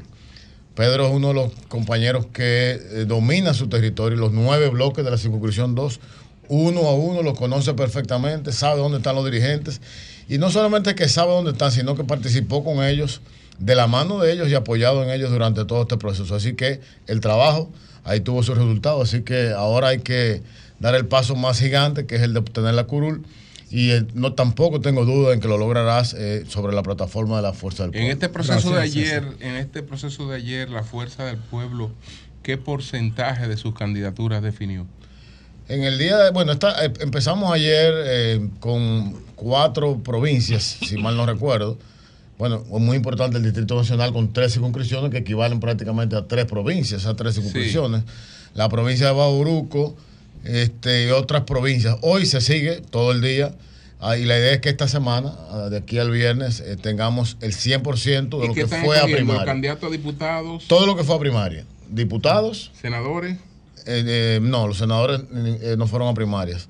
Diputados, alcaldes, los que fueron a, a primarias, Sí. directores de distrito y regidores y vocales. Todo se está, eh, que fue a primaria, que no está reservado, se está ya decidiendo esta semana, que estamos hablando del 80% de la matrícula que llevará la Fuerza del Pueblo y, sus, y, y las alianzas que estamos trabajando al 2024. Eso quedará resuelto esta semana. Y el, el sábado 28, les puedo adelantar, como una primicia para el sol de la mañana, serán proclamados, este, eh, aclamados y proclamados al mismo tiempo. Aclamados y proclamados. eh, por la, nuestra dirección central en el pabellón de la fama, aquí del Palacio del, del Estadio Olímpico, eh, a las 11 de la mañana, una asamblea del... Pabellón de voleibol. eh, no, el pabellón de la fama. El lado. El auditorio. El auditorio. auditorio. El auditorio del pabellón de la fama porque es Ah, con, ya, ya, ya, sí, es con la matrícula de la dirección central. Al lado del Palacio de los Deportes, ahí mismo. Con la matrícula de la elección central, que son unos 1.400 compañeros, ahí serán entonces ya validados estos O sea, es compañeros. la asamblea que valida. Que valida y al mismo tiempo se proclaman ahí los, los compañeros ese, ese día. César, ¿cuándo la fuerza del pueblo se reúne para definir ya el tema del destrave de la alianza? Porque había una propuesta que estaba en manos del PLD, el PLD la ha, la conocido recientemente, tomó algunas decisiones con relación a esa propuesta, está pendiente entonces que la fuerza del pueblo eh, se reúna para esos fines. ¿Cuándo eso va a ocurrir?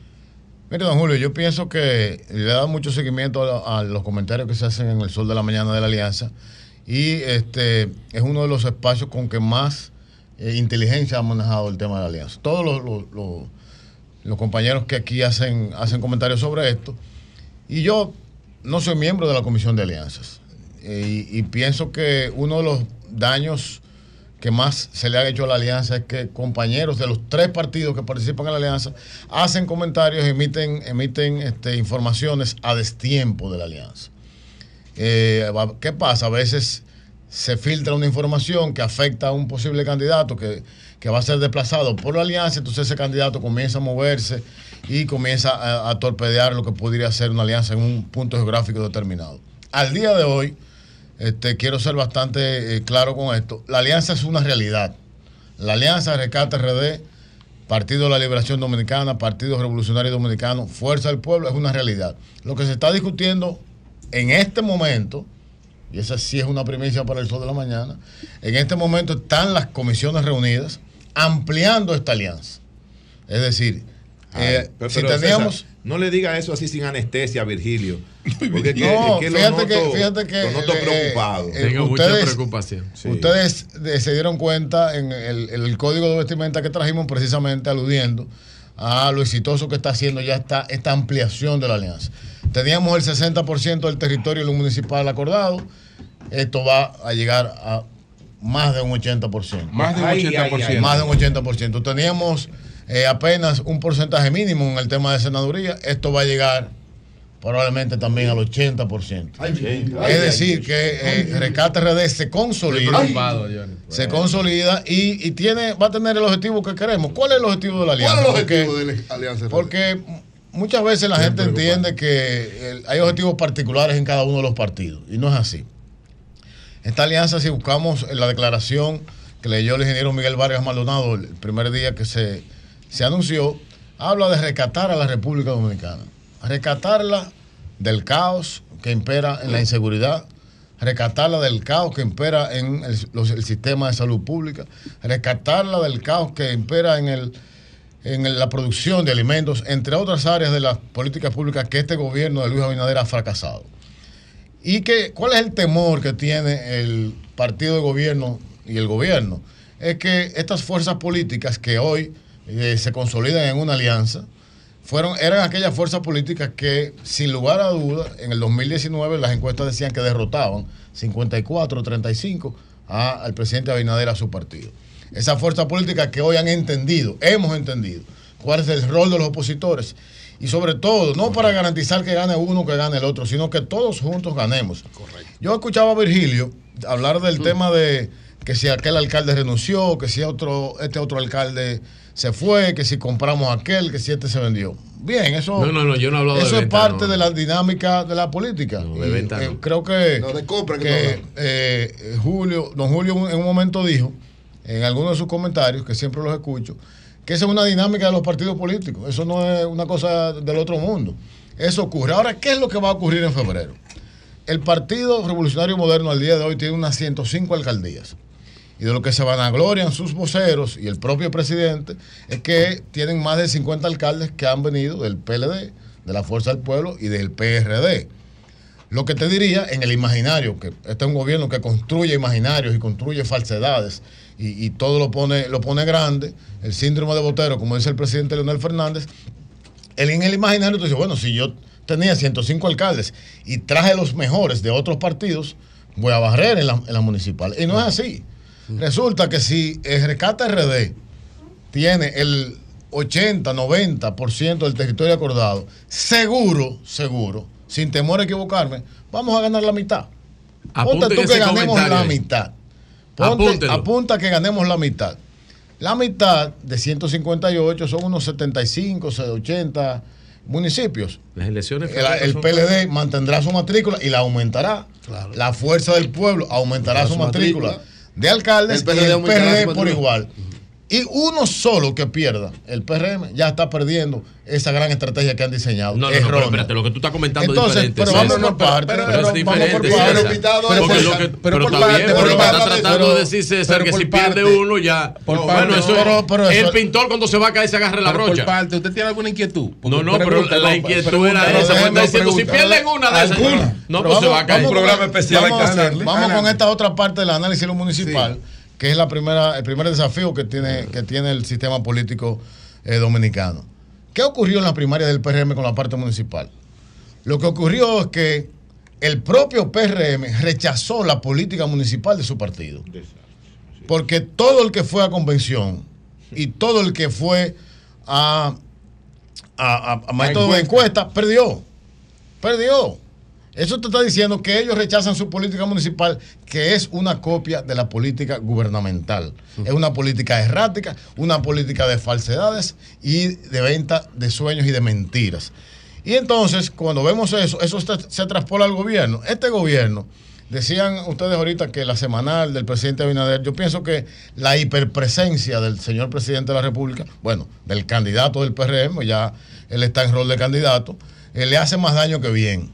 ¿Por qué? Porque decía Pedro, decía Pedro en su comentario que cuál es la respuesta que tiene el presidente de la República a la crisis con el dengue. ¿Cuál es la respuesta a esos padres médicos que sus hijos fallecieron por falta de cama, por falta de tratamiento? eso no se hace ¿Cuál es la respuesta? ¿Cuál es la respuesta a todos estos productores que están quebrando la frontera por una mala decisión de cerrar una frontera a destiempo? Entonces, yo le traje a Lea porque ya yo quiero entrar en el área, en el área nuestra, que no que somos expertos, por ahí nos manejamos un poco, que es la infraestructura. El presidente Luis Abinader, o mejor dicho, el ministro de Obras Públicas de Línea Ascensión, publicó un informe de los 36 meses de ese ministerio. En la otra, la otra, Lea. Vamos a ver ese gráfico, mírenlo ahí. Dice, primero 36 meses de gobierno, el presidente Luis Abinader, 274 obras concluidas, 87 inauguradas, 43 mil millones de pesos de inversión. Estamos hablando 36 meses de ejecución. Aquí está el listado de esas 274 obras. Voy a leer algunas, obviamente por razones de tiempo. Vamos a ver. Adelante. Reconstrucción de las, de la de las calles eh, de Ancionía. Construcción. Ese, Ansonia, eso, Ansonia. eso es en Asua. En, A- Sí, en Asua. sí, Construcción de la calle eso. del municipio. Sí, claro que lo conoce. de, César, la- de las César diseñó eh, un plan nacional de de- desarrollo. de- de- de- de- plan Claro, que se que un de seguir leyendo. De. El que lo conoce eres tú, no de era que escritor. estaba ahí. Escuchen, ya esto. Parqueo del hospital público de Padre Las Casas. Padre la casa. Eso en hospital Carretera, carretera del cruce de Guayabal. Remodelación de oficinas en obras públicas. Eso lo están catalogando como una obra. O sea, la remodelación de la oficina. No hay un badén ahí. Eh, eh, como una obra. Eh, construcción Digo, de carretera Cabral Peñón.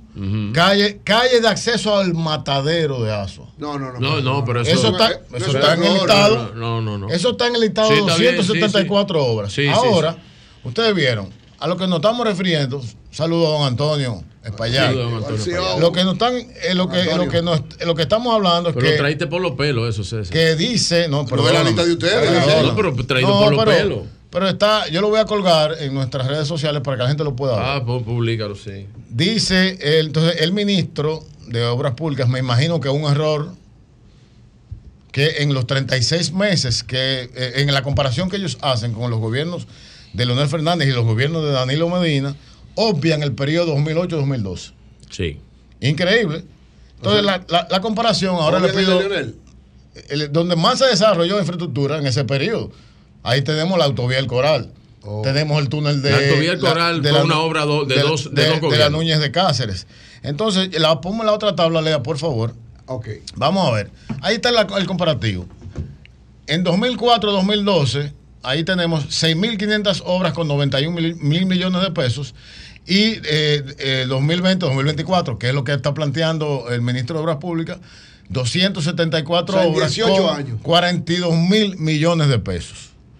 No, ahí solamente hay, ahí solamente hay ocho años. No, Sol- antes. solamente 8 Ocho. años. Digo, ocho años. Solamente 8 años. 2004, sí. Es decir, 274 obras el- contra 6.500 y nosotros gastamos 92 mil millones y ellos han gastado 40 mil millones. Mamá, ¿Y Entonces, no es? No, no ¿de es, no es cierto, no es cierto que están haciendo más con menos. Están haciendo eh, mucho menos con mucho más dinero. Y por último, en el tema de infraestructura, yo sé que este es un gobierno ineficiente porque son incapaces de terminar nada de lo que comienzan.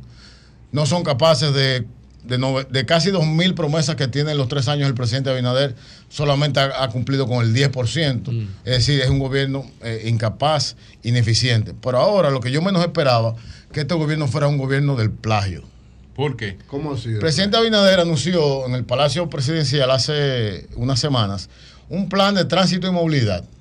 Un plan de tránsito y movilidad. El palacio que- no fue, fue en un hotel bueno, porque de la todo- ciudad. qué raro, porque todo lo hacen en Palacio. Hasta No, la no, inauguración un de los de la ciudad. la hacen en el Palacio.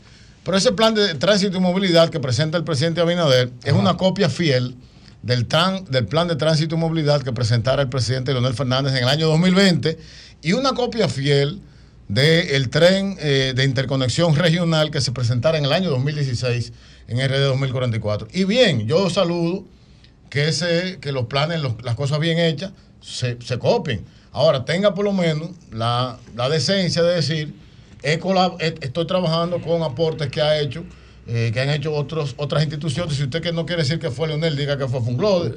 Diga lo que usted quiera, pero es una copia del plan. Eh, Señores, cinco César, subestaciones. César, si tú contratas cinco- un sinnúmero, discúlpame César, Pero si tú pero discúlpame César, si tú contratas una serie de expertos y todos los expertos tienen capacidades y son expertos internacionales y, y- y son serios, casi todos van a, a- a tener eh, Eh, soluciones parecidas. Eso no tiene que ser que razón, son plagios, esos son, Virgilio, son Virgilio. las mismas, y aparte los expertos en ese aspecto no son muchos, deben ser unos cuantos, y todos deben ser de las mismas escuelas. Tiene, toda la razón. Ahora, nosotros hemos buscado, hemos buscado intensamente dónde está el estudio. No está el estudio. Sencillamente entraron a la página donde está el nuestro, lo copiaron y eh, le cambiaron los colores y lo lanzaron. Yo quisiera ver el estudio. En la página del Intran no está, en la de eh, Fiutran no está, no está en la de la presidencia, no está en O sea, no hay estudio, tú dices. No aparece por ningún lado. Solamente unos dibujos animados, unas caricaturas que presentaron en el lanzamiento del plan. Entonces, Finalmente. ahí es que ustedes se pierden, ahí es que ustedes se pierden, César. Que todos los otros son unos, unos idiotas y ustedes son los que más saben. y ahí tienen al líder ilustrándolo en, el Olimpo, en el monte arriba, en el más allá. Por eso es que ustedes se están basando en una cultura política de hace 40 años y, un lambonismo político, que eso no puede seguir. No concluyen un proyecto, no concluyen una obra, descuidan lo, lo más esencial de, de nuestro país, que es la salud. Ahora en la nueva modalidad de asalto son las academias de béisbol. Van cinco academias de béisbol, asaltadas. Impresionante. Y no hay forma de que eh, haya un plan de seguridad integral que proteja a los dominicanos. Ya la inseguridad está en el primer lugar en eh, el problema de, los dominicanos y sobre todo de las dominicanas las mujeres. Bueno, eh, Virgilio hacía un resumen de distintas mediciones. Entonces ahí está proyectando la posibilidad de que el presidente gane en primera vuelta. ¿Tú crees hoy en esa posibilidad? Yo le voy a hacer la anécdota del taxi. A mí me gusta hacer eh, el eh, eh, más que el pueblo nos entienda. Si yo estoy aquí en Sol y pido un taxi y me le digo que me lleve a la calle El Conde. Y le, voy a, le pido a, a Lea, digo, mándame un periodista que me entreviste cuando yo llegue al Conde. Cuando me desmonto el taxi, el periodista me pregunta, ¿cómo estuvo eh, el viaje en el camino? ¿El chofer era seguro? Dice, no, el chofer, me sentí inseguro con el chofer. Y el aire acondicionado, dice, no, mire cómo vengo, vengo sudando. Y el, el, confort del asiento, dice, no, el confort del asiento, mire, me rompió el pantalón. Este taxi es un desastre. Me pregunta el periodista, ¿usted se montaría en ese taxi nuevo? Imposible. Entonces eso pasa con el gobierno como un gobierno donde yo entiendo que mi economía está mal, que el país va en la dirección equivocada, que no puedo comprar la comida, que me siento inseguro, que la educación es un desastre, que la salud es un desastre, que el problema migratorio no hay forma de entenderlo, ¿cómo yo voy a votar por un gobierno en esas condiciones. Y si se da el caso, y si se da el caso, vamos, a escuchar a Jonathan la pregunta. Y si se da el caso que la gente tenga que elegir entonces entre ese taxi con todo ese problema y un carro de concho de 1970 que el que lo lleva y tiene el doble de problemas. ¿Qué pasa con la gente? Yo te voy a hacer una pregunta. Cuando tú, cuando tú, tienes una. Un Porque al final es una elección. Pero, pero, tú hiciste una pregunta, ahora no, no, vaya, no vaya la respuesta. No, no. Cuando tú vas al médico. Porque eso fue una ofensa hipócrita. Con un problema cardíaco ¿A cuál tú buscas? ¿El cirujano que tiene más cirugía realizada o el al novato? No, no, al, que tiene más cirugía. Ah, más nada. Pues. Sí, yo busco al que tiene más. pero también, también busco. Pero también busco. También busco. Tú sabes que yo busco. Te digo cuál yo busco. Al que se le haya eh, eh, muerto menos pacientes en el quirófano. Está bien. Ahora, yo, César, César, pero estábamos hablando, estábamos hablando, te me parece a un amigo mío que se sentó en esa misma silla. Se sentó en esa misma silla y cada vez que yo le hacía una pregunta doblaba. Bueno, pero una Entonces te quiero hacer esa pregunta. Una pregunta, sí. Dime una encuesta en la cual, en la cual la oposición política, en el caso de tu partido, tenga un solo número que sea diferente a los números de todas las encuestas que se publican de empresas serias, incluyendo este mismo medio de comunicación, que la diferencia entre el primero y el segundo lugar es de un 30%. Dime una, César Fernández. Eh, no, yo te, yo te, tengo un regalito aquí. Te tengo, adelante. Te, tengo, te tengo 14, no uno. Te tengo 14. Y dámela con nombre. Mírala ahí, ahí está la 14. Vamos a ver, ¿dónde está? Déjala que, mira que, que, la, que la lea. Mira, aquí está desde, desde la misma Gallup privada. Léale tres. Aquí está, le tengo que leer Gallup. Gallup privada. Gallup, así seis siglos. Entonces Gallup hace una privada y una pública. Pero, claro que sí. Ok. ¿Tú, no haces, tú haces pública y privada? De las claro, Galo ¿Sí hace una pública Pero, y privada. ¿tú haces pública y privada? ¿sí Yo hago las 12. Ah, perfecto. Adelante. Entonces, ¿qué, ah, bien, ¿qué fue? Yo te voy a leer tres. Pues entonces no es Galo. Adelante. Entonces, si no las elecciones fueran hoy, ¿por qué usted votaría? Luis Abinader, eh, 37%, Leonel Fernández 32%, esto es, esto es un, un momento, Ajá. y Abel Martínez 24%. ¿Y por qué ustedes nunca han publicado esas encuestas? Eh, yo la, están colgadas en, en, en mis en, redes permanentemente. Otra, yo nunca he visto una encuesta, así, una sola encuesta otra, de una marca, tú estás revelando algo. El único que tiene dinero revelando. para publicar es el gobierno, te, que tiene eso no es verdad. Déjame leerte a Sisa, déjame leerte a Sisa. Ah, ¿Qué dice Sisa? 42, 37, 22. ¿Cuánto Y- y sacó voy a Asisa leer- el, el año pasado leer, para yo tomar la, research, no, pero perdón, encuesta? pero tú en- querías- Pero otra encuesta, pero de ver, 14 te estoy dando Oye, tres. Virgilio, tranquilo, Virgilio, adelante, adelante. Entonces, la, la más 2020. reciente te estoy diciendo entonces, La gente sabe de esto. 41, 39, 25. Eso te dice a ti que el día de hoy el gobierno no gane en primera vuelta y que la oposición, el Frente Rescate RD, que ya acordó apoyar al que clasifique, A- Asisa, gana seguro. segunda Asisa fue vuelta. la misma que dijo que Abinader tenía un 44, Leonel un Yo te- yo te voy a 29 hacer una y Gonzalo Virgilio. un 20 en el Virgilio, 2020. Virgilio, no relajes. siete cheques, Virgilio. No relajes. No, yo no tengo. No, no, espérate, un momentito. No, no, un momentito. Un César. momentito, No, un momentito. No, no, no, no. No, no, no, un momentito, un momentito, César. Tú y yo somos. Tú y yo. somos. No No, no, un momentito. No, no, no, no, no, no, no, no, no, No no. te pongas No, no, no, no, no. Un No, no a momentito, ti. un momentito. No a. No, pero que yo sé lo que yo escuché. No, un no momentito, ti, por favor. No. Un momentito, por favor. César y yo tenemos una amistad, pero César sabe muy claramente que yo no soy funcionario público Eso de verdad. ninguna Eso- institución eso del. Estado es hace más de dos años. Eso es verdad. Hace más de dos años y no recibo ningún cheque del Estado. Eso es verdad. Yo me dedico a esto y a mis empresas privadas. En mis empresas privadas hace más de 15 Acá, años. un y te voy a decir un mensaje. César. Porque aunque no lo dijiste con intención, pero lo dijiste, y esto son una cámara, tengo todos mis impuestos pagos desde hace más de 15 Perfecto. años. Que no es a Pero ti. nadie está hablando No de como muchos ya, de ya, los que ya. se sientan en la mesa de tu partido. Ya, ya, Pero ya, nadie está está hablando bien. de eso. Para que estemos. Es claros, que todo César. tú lo llevas Para que estemos claros, Pero César ya. Hoy Agua, podemos- Según el Maco La Pedra. Hoy podemos dar, no ha hablado de eso. hoy podemos dar por seguro, hoy podamos dar por seguro que Omar Fernández es el próximo senador de la capital.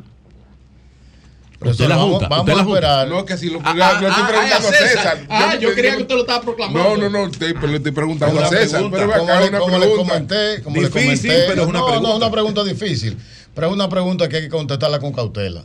Sí. Y con prudencia, sobre todo, porque podemos perjudicar Sí. lo que se esté construyendo alrededor de esa candidatura.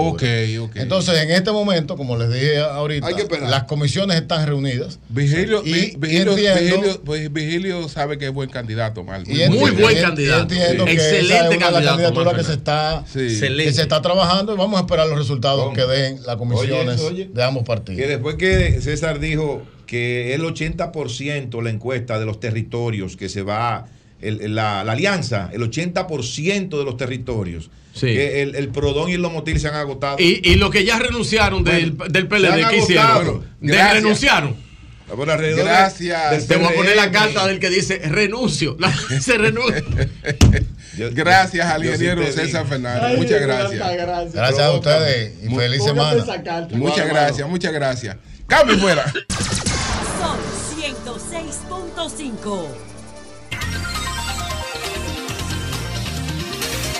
Seis minutos. Bueno, un saludo para don Antonio Espaillat. Señora, que Y está con nosotros. continuamos aquí inmediatamente. Buenos días, Nayí. Adelante. Gracias, don Julio Mira, Martínez Pozo. no- Muy buenos días a todo el país y por supuesto a este equipazo del sol de la mañana. Yo quiero empezar brevemente antes de entrar en el comentario. Joan, Joan tiene eh, ahí una imagen que tiene un audio. Este audio es del señor Juan Liberato, que es director provincial de deportes en la provincia Duarte. Y escuchen esto, señores, que él envía a través de un grupo de WhatsApp de los empleados del Ministerio de Deportes en esa provincia Duarte. Adelante con ese audio, por favor. Vamos a ver. para eso que se está haciendo de la rifa del ministerio. No se hagan lo loco porque yo escucho los audios de todo y sé a quiénes ella ha llamado y quiénes se están haciendo lo loco. Pues sí que yo espero que la colaboración de todos ustedes sea rápido. ¿Por qué? Porque tenemos el tiempo encima. y ustedes cobran cuatro años, pues no es nada que ustedes gasten mil pesos en una rifa que está haciendo el ministerio para ustedes seguir cobrando cuatro años más. Ahora, el que no quiera cobrar cuatro años más, que no lo pague, porque aquí hay personas que cobran y a conocimiento mío están haciendo muy poco. Ustedes me excusan que le diga la verdad, pero hay que hacer un aporte para esa rifa porque Luis Abinader tiene que seguir cuatro años más. Oigan esto, señor. bueno, es una broma, esa eso es una perla. broma. Tú estás relajando. No, no, no, no. Oigan eso- esa perla, señores. Quizás eso fue una Oigan- aplicación y de ustedes inteligencia cogen el espacio de este programa para eso. Oigan, no, no, lo cogemos, lo que no cogemos es para hablar de números falsos. Números falsos no, porque ahí está. amañadas, Ah, no, entonces, entonces de- tú incluyes de las encuestas- de este medio. No, pues yo las puse ahí. No, yo las puse ahí, ten cuidado. Como el sastre económico Ten del cuidado. Cibao, Adelante, que son encuestas a la Ten medida. cuidado, Nayib. Cuando un país se está cayendo a pedazos. Bueno, Entonces, bueno, según tú, desde este tu señor- lente, de tu óptica. Este señor, este señor Liberato, el señor Liberato, eh, director provincial eh, de deportes, fíjense cómo él amenaza a los empleados que están bajo su mando, de que aquel que no colabore, que no compre el boleto eh, de la rifa, no va a estar cuatro años más cobrando, fue que dijo, trabajando, yo no sé. Cobrando, cobrando. Eh, porque eh, Luis Abinader va cuatro años más. Pero eso se ha repetido, señores, en muchas ocasiones, en diferentes lugares. Cuando hay actividades que va el presidente, o mandan audios, o mandan un memorándum donde le dicen a los empleados que tienen que ir obligatoriamente a participar de esa actividad política, muchas veces en horario laboral. Pero ese es el cambio. Ese es el cambio que llegó a la República Dominicana el 16 de agosto del año 2020. Miren, señores, lo que está pasando con el dengue en este país no tiene madre. No tiene madre. Y hay que decir, y hay que decir que nosotros le hemos marcado varias veces al señor ministro de, de salud. Pública, hemos llamado a Salud Pública varias veces, hemos llamado a alguna bendita autoridad de salud de este gobierno que salga a dar una explicación sobre el tema. No aparecen por parte. Julio, pero lo peor de todo es que ayer, ayer, el diputado Sócrates Pérez del Partido de la Liberación Dominicana sometió ante el hemiciclo una propuesta de interpelación al ministro de Salud, al doctor Daniel Rivera. Y ustedes saben qué hicieron los diputados del PRM. ¿Qué hicieron? Todos se apandillaron para votar en contra de esa propuesta de interpelación del ministro de Salud, Daniel Rivera. ¿Para qué querían llevar a Daniel Rivera al hemiciclo, ahí a la Cámara de Diputados? Para que él le explique a los diputados, pero le explique al país qué diablos es lo que está pasando en la República Dominicana con el dengue, que las clínicas están llenas, los hospitales están llenos. Señores, no hay una cama disponible en una clínica y en un hospital de la República Dominicana por el dengue. Sin embargo, el ministro de Salud Pública, el señor Daniel Rivera, no dice absolutamente nada. Nada. Y muchas personas enfermas de dengue y otras lamentablemente, lamentablemente, han fallecido. De hecho, el doctor Sánchez Cárdenas, ex ministro de Salud Pública, dijo, dijo que no se está diciendo la verdad con relación a la cantidad de casos Bueno, vamos, de a llamar, dengue. vamos a llamar a Sánchez Cárdenas. Y- Como el ministro actual no aparece, Lea, llámate a-. Sánchez Cárdenas para que Exacto, explique la cosa. que- A alguien que explique para la le cosa. informe Y, a la- y no se está diciendo la verdad con la cantidad de muertes por dengue en la República Dominicana. Señores, ¿dónde están los operativos de eliminación de criaderos? Esas jornadas que anteriormente realizaba el Ministerio de Salud Pública involucrando a toda la sociedad, a todas las fuerzas vivas de la nación en cada uno de los municipios del país. O Bauta, cloro untado, tanque tapado, que desarrolló esa campaña. Así es. Pero ¿dónde están esos movimientos para buscar la manera de frenar lo que está pasando en la República Dominicana con el dengue? José hablaba ahorita de que la fumigación no discrimina eh, sino que se lleva a todos los mosquitos y a, y a otras especies. Perfecto. Hay que pero cuando, criaderos pero sí, pero cuando tenemos una situación de emergencia Ah, bueno, ya ahí, ¿qué sanitaria como la que tiene este país en este momento con el dengue, hay que acudir a cualquier método que pueda de alguna manera frenar, frenar el avance que tiene esta terrible enfermedad que ha cobrado la vida ya de más de 20 personas en la República Dominicana.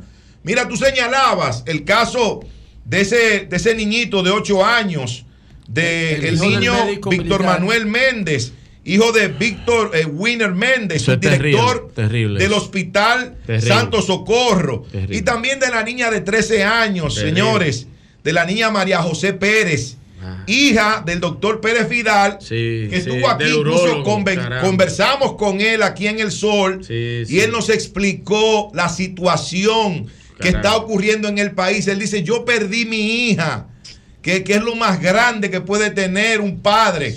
Y él dijo, yo no quiero, yo no quiero que esto siga ocurriendo y que mueran más personas por dengue en la República Dominicana. Ahora yo pregunto, ¿sabe alguien, sabe alguien de manera oficial, real, cuántas personas han muerto por dengue en la República Dominicana durante este año 2023? ¿Alguien tiene una estadística confiable, real? ¿Quién es que tiene que asumir ese papel? El órgano rector. ¿Cuál es el órgano rector? El Ministerio de Salud Pública. Pero resulta que tenemos un Ministerio de Salud Pública que es ciego, que es sordo, que es mudo, que es indiferente ante una situación tan grave de salud como la que está viviendo la República Dominicana. Señores, estamos, aunque se quiera negar, y esto sí es un problema nacional importante, que hay que prestarle atención, porque estamos hablando de la salud de la gente. Ayer o la semana pasada fue la hija de ese médico. En estos días fue el hijo de ese médico. Pero mañana puede ser su hijo, Dios, Dios lo libre. Puede ser mi hijo, Dios lo libre. Puede ser el hijo de cualquiera de nosotros o podemos ser nosotros mismos. Por eso es que a problemas como estos hay que prestarle mucha atención y sacarlo de la politiquería. Esto no es politiquería. Esto no es política. Esto es una cuestión de salud que necesita atención inmediata por parte de las autoridades, porque nos encontramos en el país en una emergencia sanitaria con el dengue que lamentablemente está fuera de control. Bueno, al hacerle la pregunta al presidente, que se le trató el tema como tres veces sí. en esta semanal, sí. eh, a Angeli Moreno fue. Sí, Angeli Moreno se la hizo, no sí. pudo contener las lágrimas porque justamente se le había fallecido un vecinito de siete años. Y yo di el testimonio de aquí del un hijo de mi vecinito amigo, de de mi siete amigo Leo años Leito, había de muerto. 12 Cuando ella le hizo, Jaina. cuando ella le hizo la pregunta, no cuando ella le hizo la pregunta al presidente, ella lloró haciendo la pregunta al presidente por, por esa situación. Julio, nosotros dijimos en esta misma semana Sí. que recibimos la información, la información de que en una funeraria de la zona oriental, que Sí. yo tengo el nombre pero no lo voy a decir, en apenas dos días fueron expuestos los cadáveres de cuatro niños que murieron por dengue. Cuatro niños que murieron por dengue en la zona oriental. Ya ustedes se pueden imaginar. Bueno.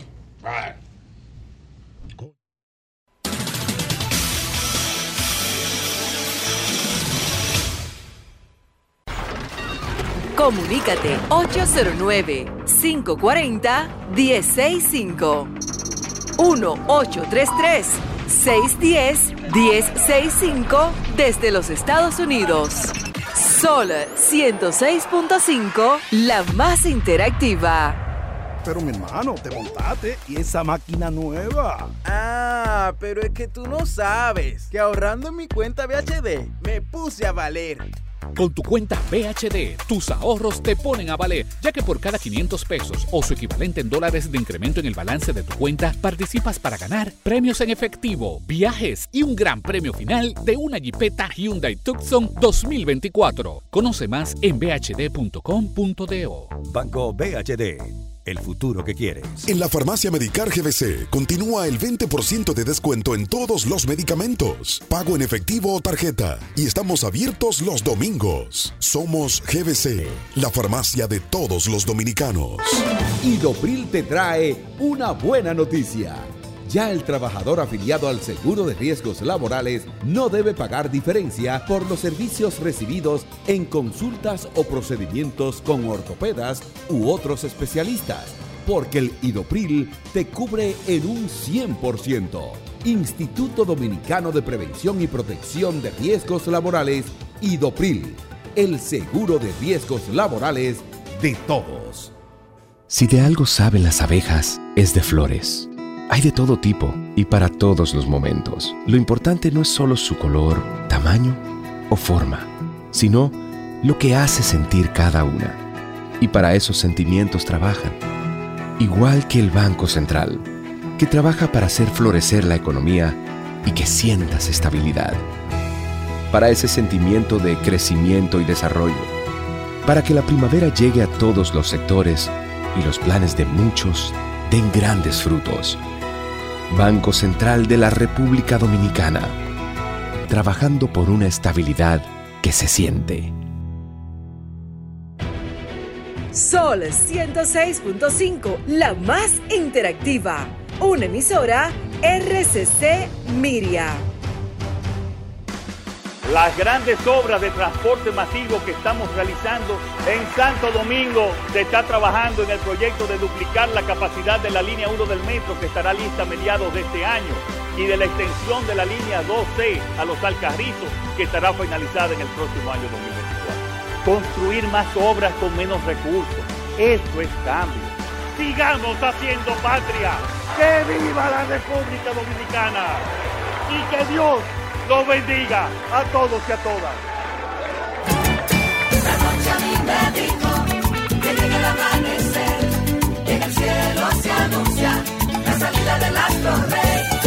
El sol de la mañana, el sol de la mañana, el sol de la mañana, el sol de la mañana. Son 106.5. Bien, señores, el ex ministro de Salud, el doctor Sánchez Cárdenas. vamos a ver si lo teníamos. Lo teníamos hace un momentito ahí en la línea telefónica para ver qué sabe él de la situación esta con el dengue, qué las autoridades del gobierno. El único que ha dicho algo es el presidente. En, en la semanal que habló del tema ante preguntas que le hicieron, pero salud pública por parte eh, se deja sentir para explicarle a la sociedad qué es lo que está pasando. Yo no sé por qué. Yo no sé por qué. Entonces, eh, lo, tenemos aquí, Lea. Bueno, si no está ahí, pues vamos a tomar llamada. ¿Está ahí? Sí, ya lo, ya, lo, tenemos ahí. Ya, lo tienen ahí. Bueno, me dice que no. Buenos ah, días, adelante. Oh. Buenos días. Adelante. Ramón Fernández, tu amigo Bigote de este lado. Adelante, Bigote. Lo que le pedimos al secretario, al ministro de, Salud Pública, que por favor salga a las calles a, a formigar los barrios, porque los barrios pobres es que más sentimos. Eso era en el PLD, ahora no lo hace. pobres. Es decir, que tú no sientes a salud pública, tú no la estás sintiendo en ningún momento y para colmo ni habla. Así es. Buenos días, adelante. Buen día, don Julio. Don Julio. Adelante. Yo quisiera, confirmar, eh, para felicitar a Antonio Espaillá. Eh, eh, ¿Compraron el, grupo, el grupo Medrano? No, no, no, no, no. Buenos días, adelante. Hola, Julio, ¿cómo estás? Adelante. Buenos días. Yo quiero denunciar algo, por favor, y necesito saber si me puede dedicar dos minutos. Adelante. hay unos policías que están en Gurabo que están por un patrullaje del nuevo 11, eso se llama policía por cuadrante. Esos policías no están cobrando el incentivo. ¿Qué es lo que está pensando el director de la policía con eso? Más de cinco. Es decir, tú dices que hay un programa de policías por, por cuadrante que ellos no están co- que, no Que hay un están co- incentivo no que- hay- hay un incentivo que, no le están cobrando Sí. No le están cobrando el, el incentivo bueno vamos a ver para que la policía tenga ahí la, la información porque estoy seguro que los No, y que el problema de la policía no es dinero ni es dieta. ¿Y qué? No, que tienen que pagarle a la Ah, gente porque- claro, no, Claro. tiene dinero suficiente. para que hagan bien el copy-paste. Sí. Bueno, tenemos por aquí, por la, tenemos aquí al doctor, al doctor Sánchez Cárdenas. Do- Doctor, ¿cómo está usted? Muy bien, muy bien, Julio. Un placer en escucharte y a todos. Bueno, doctor, díganos hasta ahora que usted sepa, doctor Rafael Sánchez Cárdenas, cuál es la situación que tenemos en la República Dominicana con el dengue. Bueno, lo que muestran los datos que se han dado hasta ahora es una eh, un pico de ascenso hasta el boletín 37, que es el, el último que se ha publicado. Ese boletín eh, duró un tiempo porque el boletín 36 data del 3 al 9 de septiembre y este 37 es del día 10 al 16. De manera que desde el 16 de septiembre hasta la fecha, que estamos a 18 hoy, ha pasado un mes y no han salido otros boletines. Hace dos semanas en la rueda de prensa se dijo que estábamos llegando a una meseta ya, lo que significa que el pico se había detenido, se había estabilizado ya eh, el brote y que empezaría a descender basado en la idea del frío de- de- del invierno que se aproxima. Lo que hemos- ve- vemos aquí hasta el boletín 37 es que en el boletín 34 hubo un incremento de 19% de los casos. Wow. En el 35 un 32%. En el 36 un 59% y este último un 83%. ¿Qué nos dice eso? Que la incidencia continúa en ascenso. No han salido boletín 38, 39 y 40 que deben estar en la calle. Y si miramos que en ese momento la situación implicaba entre el boletín 36 y 37 2.200 casos. Si, se, si el esquema fuera el mismo, estamos hablando que en tres boletines hay 6.000 casos más. De modo pues que si en ese boletín 37 teníamos 11.549 casos más 6.000, estaríamos hablando de entre 15 y 16.000 casos. El año de mayor incidencia a nivel de las Américas fue el 19, que hubo 3.1 millones de afectados por dengue. Y aquí tuvimos en ese año 20.183 casos. Doctor Sánchez Una Cárdenas. diferencia importante en las estadísticas, Do- porque doc- han cambiado eso. Sí. Doctor- Están reportando solamente las muertes que han sido auditadas. Por eso fíjense la queja del urólogo que falleció su, su hija. El doctor Pérez Vidal. Perdón, El doctor Pérez Vidal, profesor. Sí. correcto. Eh, desde el boletín 35 está frisado en seis muertos. Doctor, doctor Pero Sánchez estoy Cárdenas. seguro, todos los años aquí mueren en esos casos epidémicos sobre los 100 casos. Ok. En el 19, que fue donde tuvimos eh, el mayor eh, incidencia, murieron 147. Pero el año pasado murieron 139, indicado en los expedientes hospitalarios y registrado en el reporte de los eh, boletines epidemiológicos. Ahora al cambiar y solamente poner los auditados, que consiste en llevar a una comisión esos expedientes que salen de los hospitales y ver si la lógica interna de ese expediente confirma que fue por dengue. Ahora, si además murieron seis, los ciento y pico de que murieron. Exactamente. sí, doctor, doctor Sánchez Cárdenas, quería eh, preguntarle precisamente sobre esa parte, de acuerdo a las informaciones que usted pueda tener, como tiene muchos colegas médicos en diferentes hospitales del país, de ¿cuántas personas más o menos han muerto este año por dengue en la República Dominicana? Y segundo, saber cuál es el serotipo que está circulando de dengue. Los serotipos 1, 2 y 3 son los que están circulando. Tres. Sí. Sí, Los dos, tres. uno y dos clásico Exacto. y el tres hemorrágico. Que son, son los clásicos, exactamente. Sí. Este, mire, la Dirección de Epidemiología es el Centro Nacional de Enlace con el Reglamento Sanitario Internacional. Y estas enfermedades son de notificación obligatoria para el sector público y el sector privado. Por tanto, en la base de datos de EPI 1 y EPI 2, ahí están los datos. Y con ellos se levantan los boletines semanales epidemiológicos. A menos que me digan que las clínicas, los hospitales, dejaron de reportar a la epidemiología las incidencias de esos hospitales y de esas clínicas, lo cual es improbable. Muy difícil. Habrá alguien que se retrase, uno que otra institución, pero la mayoría está ahí. Por tanto, no es aceptable que tres, cuatro eh, boletines estén retrasados en un momento de escándalo como este, que es la única explicación para que no saquen esos boletines. Bien. Pues Sí, muchas eh, eh, no, una, una pregunta. Eh, eh, profesor, de, eh, de dengue están sobre los 100 en todos los años. sí.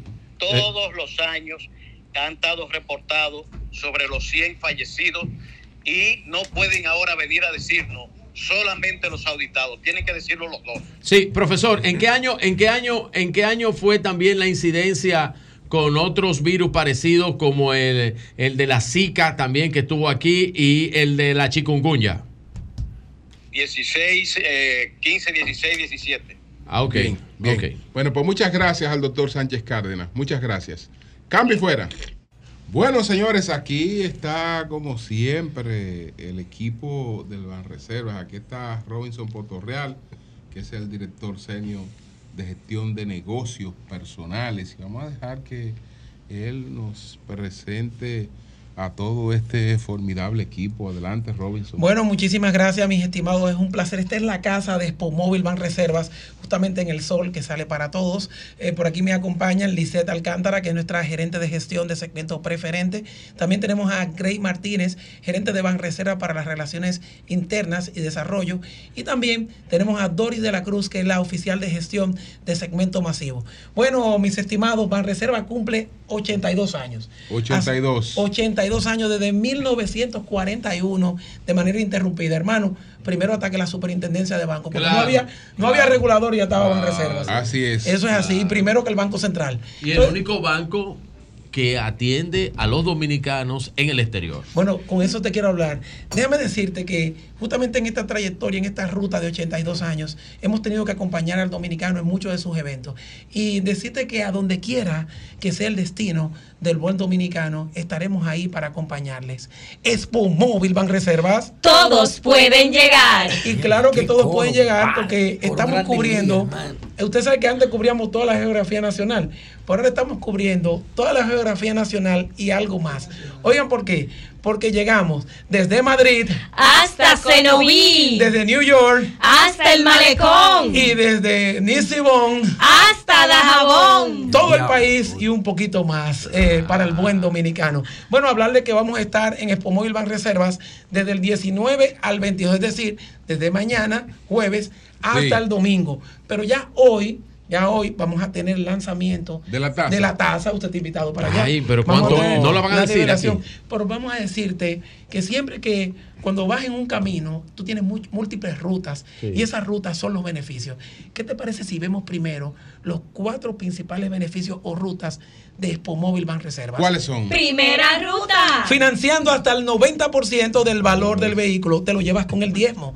Es decir, hermano, ¿dónde está el hermano que le gusta el diezmo? Eury, Eury, Eury, Eury que le gusta su El diezmo. diezmo. Y si usted no tiene su diezmo, usted puede llevar su vehículo usado a los dealers y concesionarios. Ellos tienen unos ajustadores, te reciben el vehículo y ese es tu inicial. Pero no se queda ahí. Segunda ruta. Óyeme, bien fácil, hasta siete años para pagar. Cuando te dan siete años en un vehículo, imagínate, la cuota se pone siete pequeñita, años, pequeñita. está Está bien. Tercera ruta. Óyeme, que no puedes todavía con siete años, la cuota móvil. Eh, la cuota móvil, tú sabes que si tú tienes un doble sueldo, una bonificación o el SAN, tú programas un pago de capital sin penalidad y la cuota te- se te reduce hasta en un 30%. Cuarta ruta. Óyeme, que la cosa está difícil. Móntate ahora y paga en amor.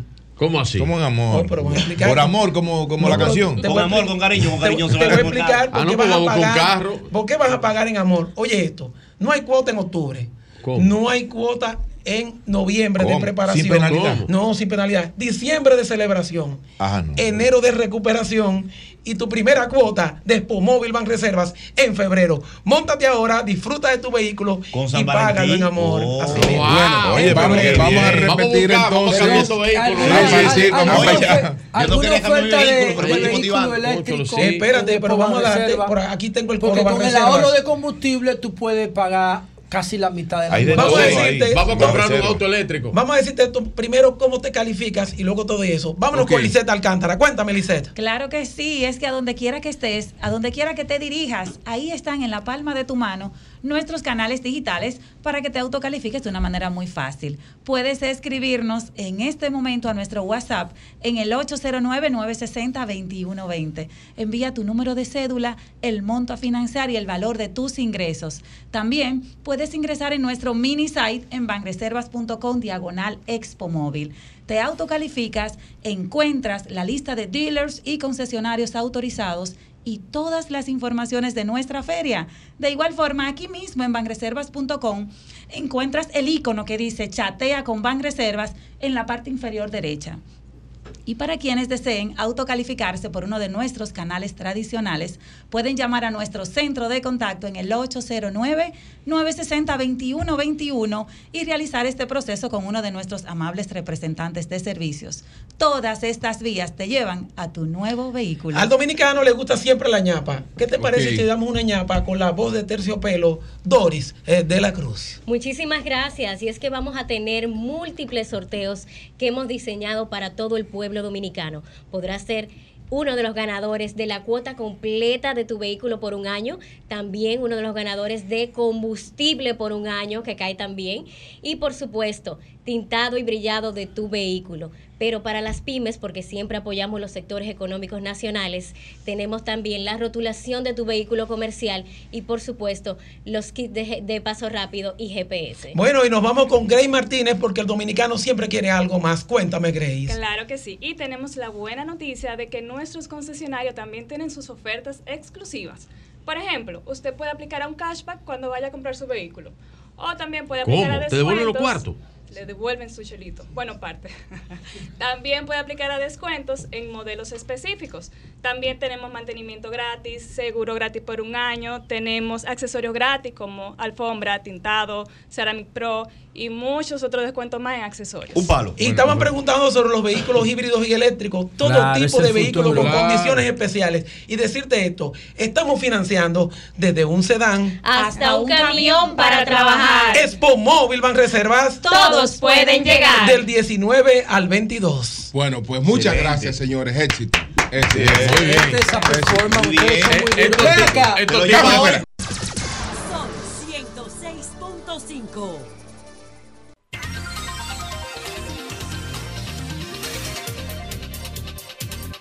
Es 49 minutos. Buenos días, Jonathan. Adelante. Muy buenos días, República Dominicana. Saludos para toda la gente de trabajo que nos honra con su sintonía. Saludos al equipo de producción y a todo este gran panel del sol de la mañana. Una dicha tener esta oportunidad de hablar con ustedes, de dirigirme a ustedes que nos escuchan. Y quiero comenzar condenando lo que está pasando en Gaza, ese, esa situación dramática de ese asedio, esos bombardeos y ese anuncio y esa acción por parte de Israel de darle un plazo de 24 horas a un pueblo para que abandone su territorio y sin saber ni siquiera para dónde van, porque ni siquiera las puertas de Egipto para poder salir de esa cárcel y al aire libre que es Gaza, y ahora este bombardeo de, de un hospital con más de 200 muertos, incluyendo niños y niñas, dramática. Más de La- 500. La, la 500, va por 500, la fotografía de los médicos dando la rueda de prensa rodeados de cadáveres. Una cosa ya para la historia lo que está pasando ahí, así que toda nuestra condena, no sé quién es el responsable, pero eh, lo que está pasando no se justifica en Gaza, por más que haya habido un inicio de acción eh, por parte de Hamas contra Israel, la respuesta nunca debe ser esa. Eh, Tú otro- sabes que. eh, Eso es ser es- imparcial. ¿Tú sabes cómo es eso?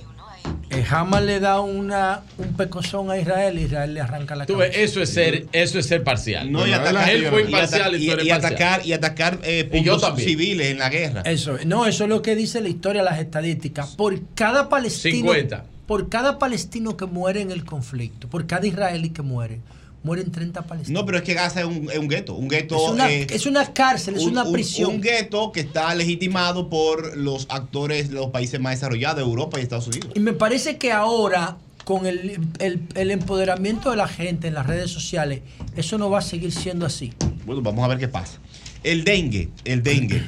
Soy amigo del doctor Zenén Cava, he aprendido mucho con él, he estado en muchas eh, batallas también acompañándolo, he aprendido eh, en los trabajos sociales, tengo ya más de 10 años que interactúo con, con Zenén Cava en espacios sociales, en espacio político, eh, bajo cualquier circunstancia, cuando se, tam- se trata de temas de salud, yo trato de escuchar al doctor Zenén Cava, que es el presidente del Colegio Médico Dominicano. También me ayuda a resolver problemas de personas humildes en condiciones especiales cuando se me presenta la, la situación. Y es un gran servidor de este país, el doctor Zenén, Cava.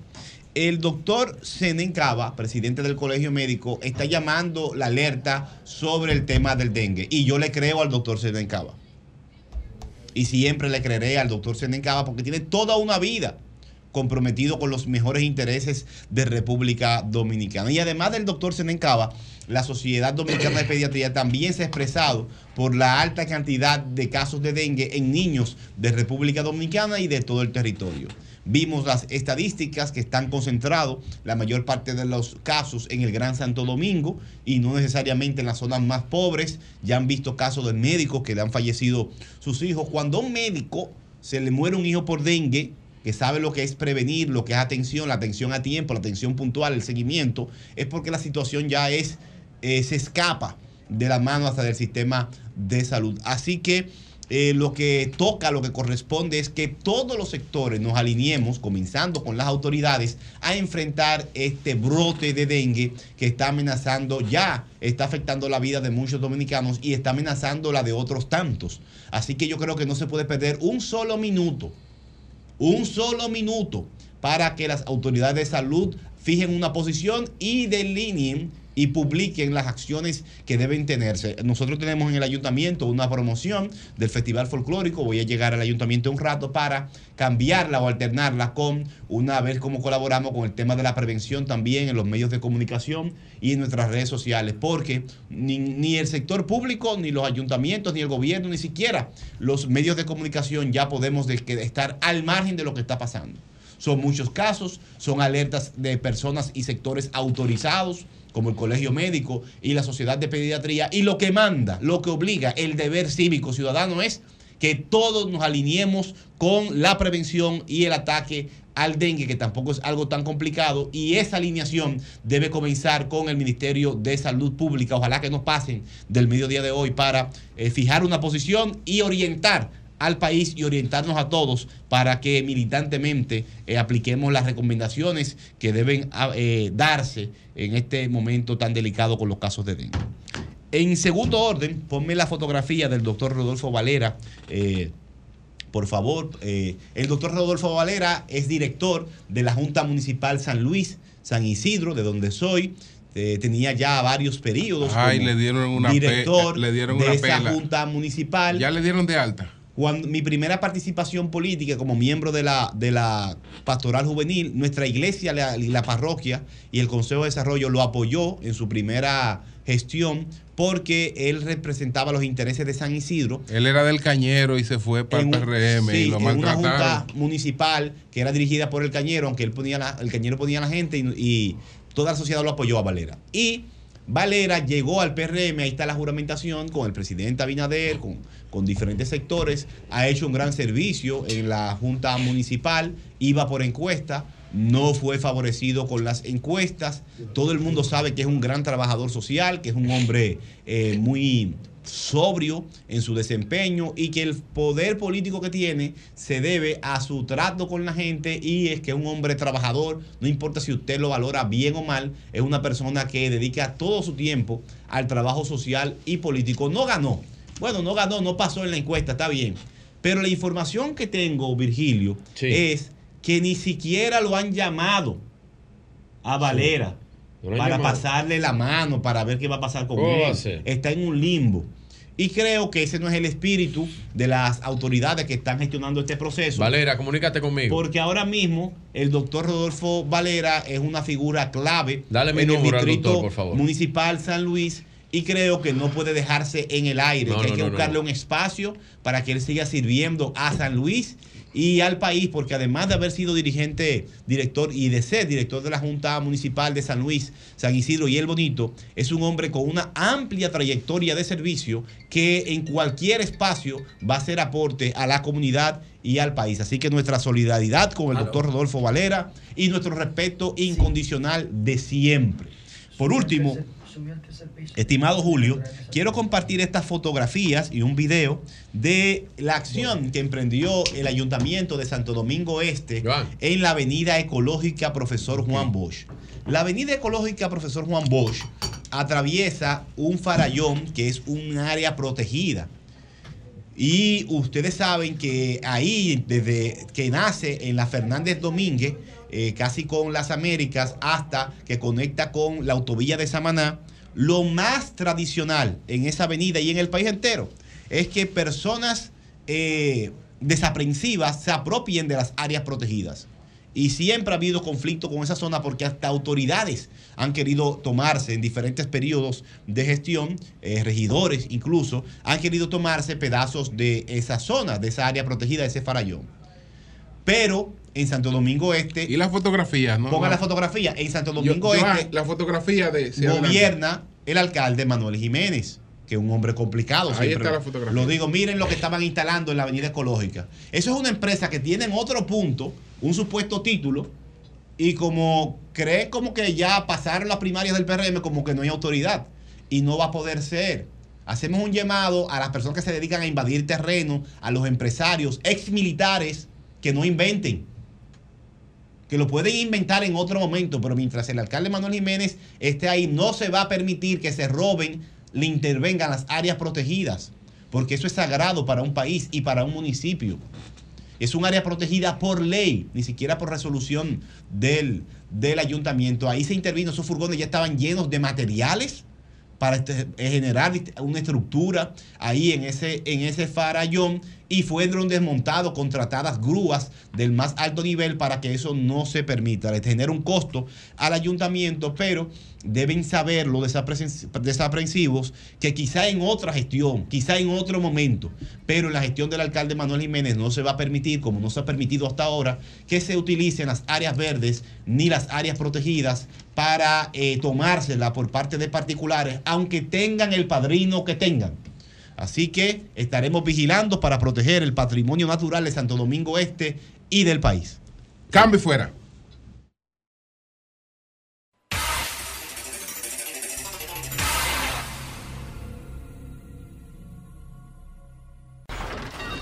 Comunícate 809-540-1065. 1-833-610-1065 desde los Estados Unidos. Sol 106.5, la más interactiva.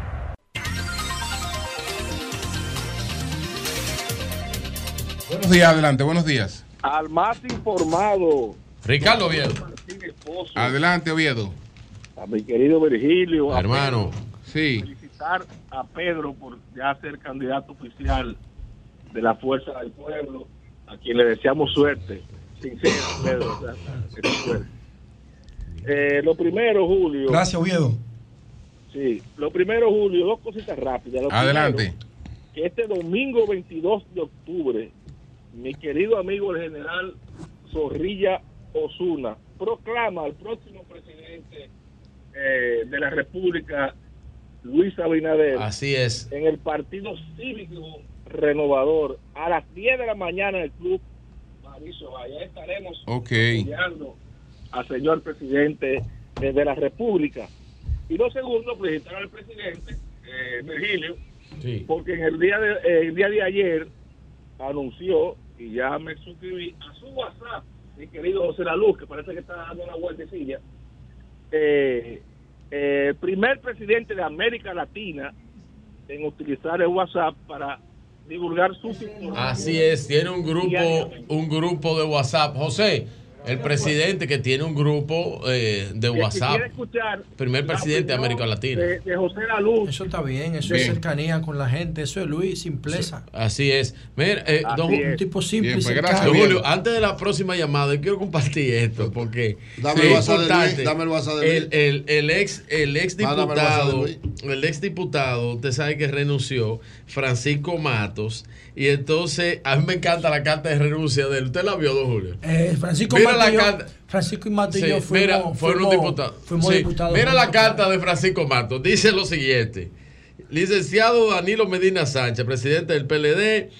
eh, Charlie Mariotti, secretario general. De Francisco Mato, miembro del Comité Central y es diputado del PLD. Fecha 17 de octubre, es 2020, pero es 2023. Hubo un error ahí. Muy distinguidos míos, renuncio. Ese es él. Ya. Ese es él. Dos puntos. Perfecto. Renuncio, Bu- dos días. puntos. Y mire este, don Julio, este es el alcalde. Un Un momentito, momentito, un momentito, momentito. un Un momentito, líder. Eh, este es el alcalde de, de Juan Herrera en San Juan. Mire, él no ha renunciado, pero ya los afiches de él, mire cómo Ya está en el PRM. Ya están los afiches del PRM. Renunciado. sigue. Ya, ya. Buena, buena. Eh, Adelante. Cuéntame. Oye, lo que le voy a 22. decir, mis hermanos, que los quiero tanto. De Duvergé. Sí, adelante. Sí, qué tanta fanfarria, fanfarria, pero esos 21 partidos se comieron el PLD durante 13 y 14 años con direcciones. Son tan mal agradecidos porque son gente solamente que son sanguijuelas, son garrapatas. Ay, no te refieres así a tu Están en compañero. todos los partidos, oye, están en todos los partidos interrumpiendo, matando la institucionalidad de los partidos políticos. Oportunistas, somos dos oportunistas. Sin embargo, oye, Lionel Fernández le dio mucha vigencia a Peguero Méndez, le dio a la UDC, le dio a, a, a Ortiz que, que estaba en, en, en- en Itabica. No saben agradecer a los militares de los partidos. No voten por esos, por de partidos satiras que son oportunistas para ellos. Buenos dañinos, que pasen buenos días. Bien, buenos días. Oye, pero 22, Dios mío. Buenos días. ¿Cuántas vainas le echaste a tu compañero? No, no, no, él dice a los partidos. a los partidos. Le digo, a los compañeros No, no, que no, se no. están yendo. No, no, a los Y partidos. el listado que yo leí ahorita. Buenos días. Julio, ¿cómo está? Adelante. Wow. Dani González, de New York. Adelante. Pedro Jiménez. Pedro, te llama. Pedro, Julio, una información primero, Julio. Sí. Ayer encontraron con un joven con un tiro en la cabeza en el canal Ulises para allá de Cienfuegos. Esta delincuencia está arropando nuestro país. Y Luis Abinader anda de reelección. Por Bien. otro lado, eh, Sí. Julio, pero Jiménez, Dime, hermano. me llaman de Santiago, me llaman de Santiago que se están acabando los pampis en la farmacia.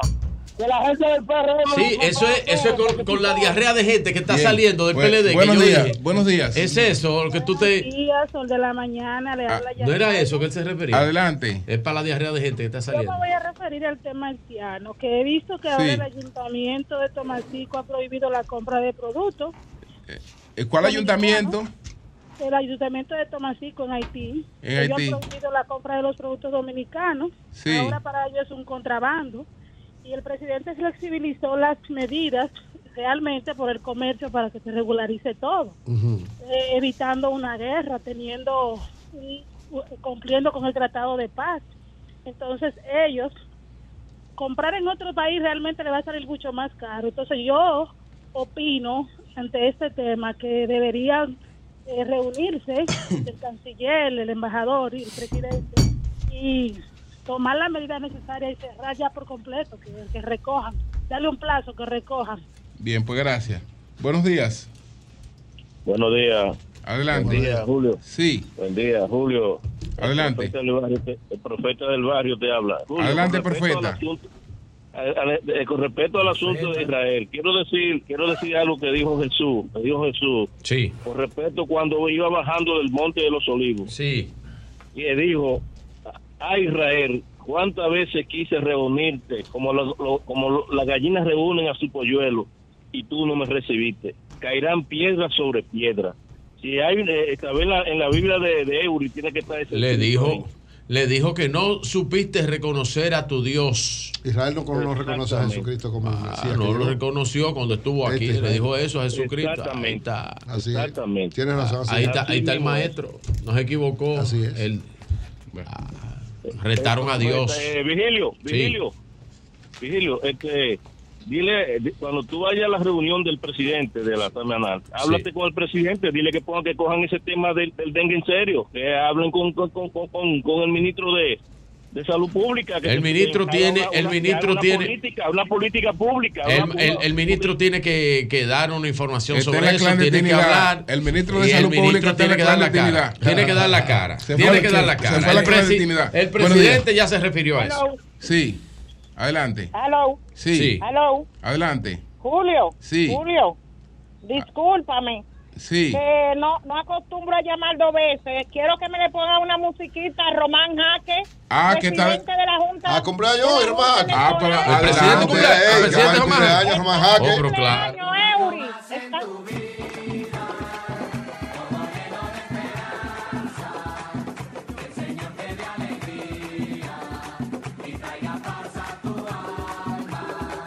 Bueno, Güey, felicidades felicidades, para Román Jaque, el gran Román hermano y amigo.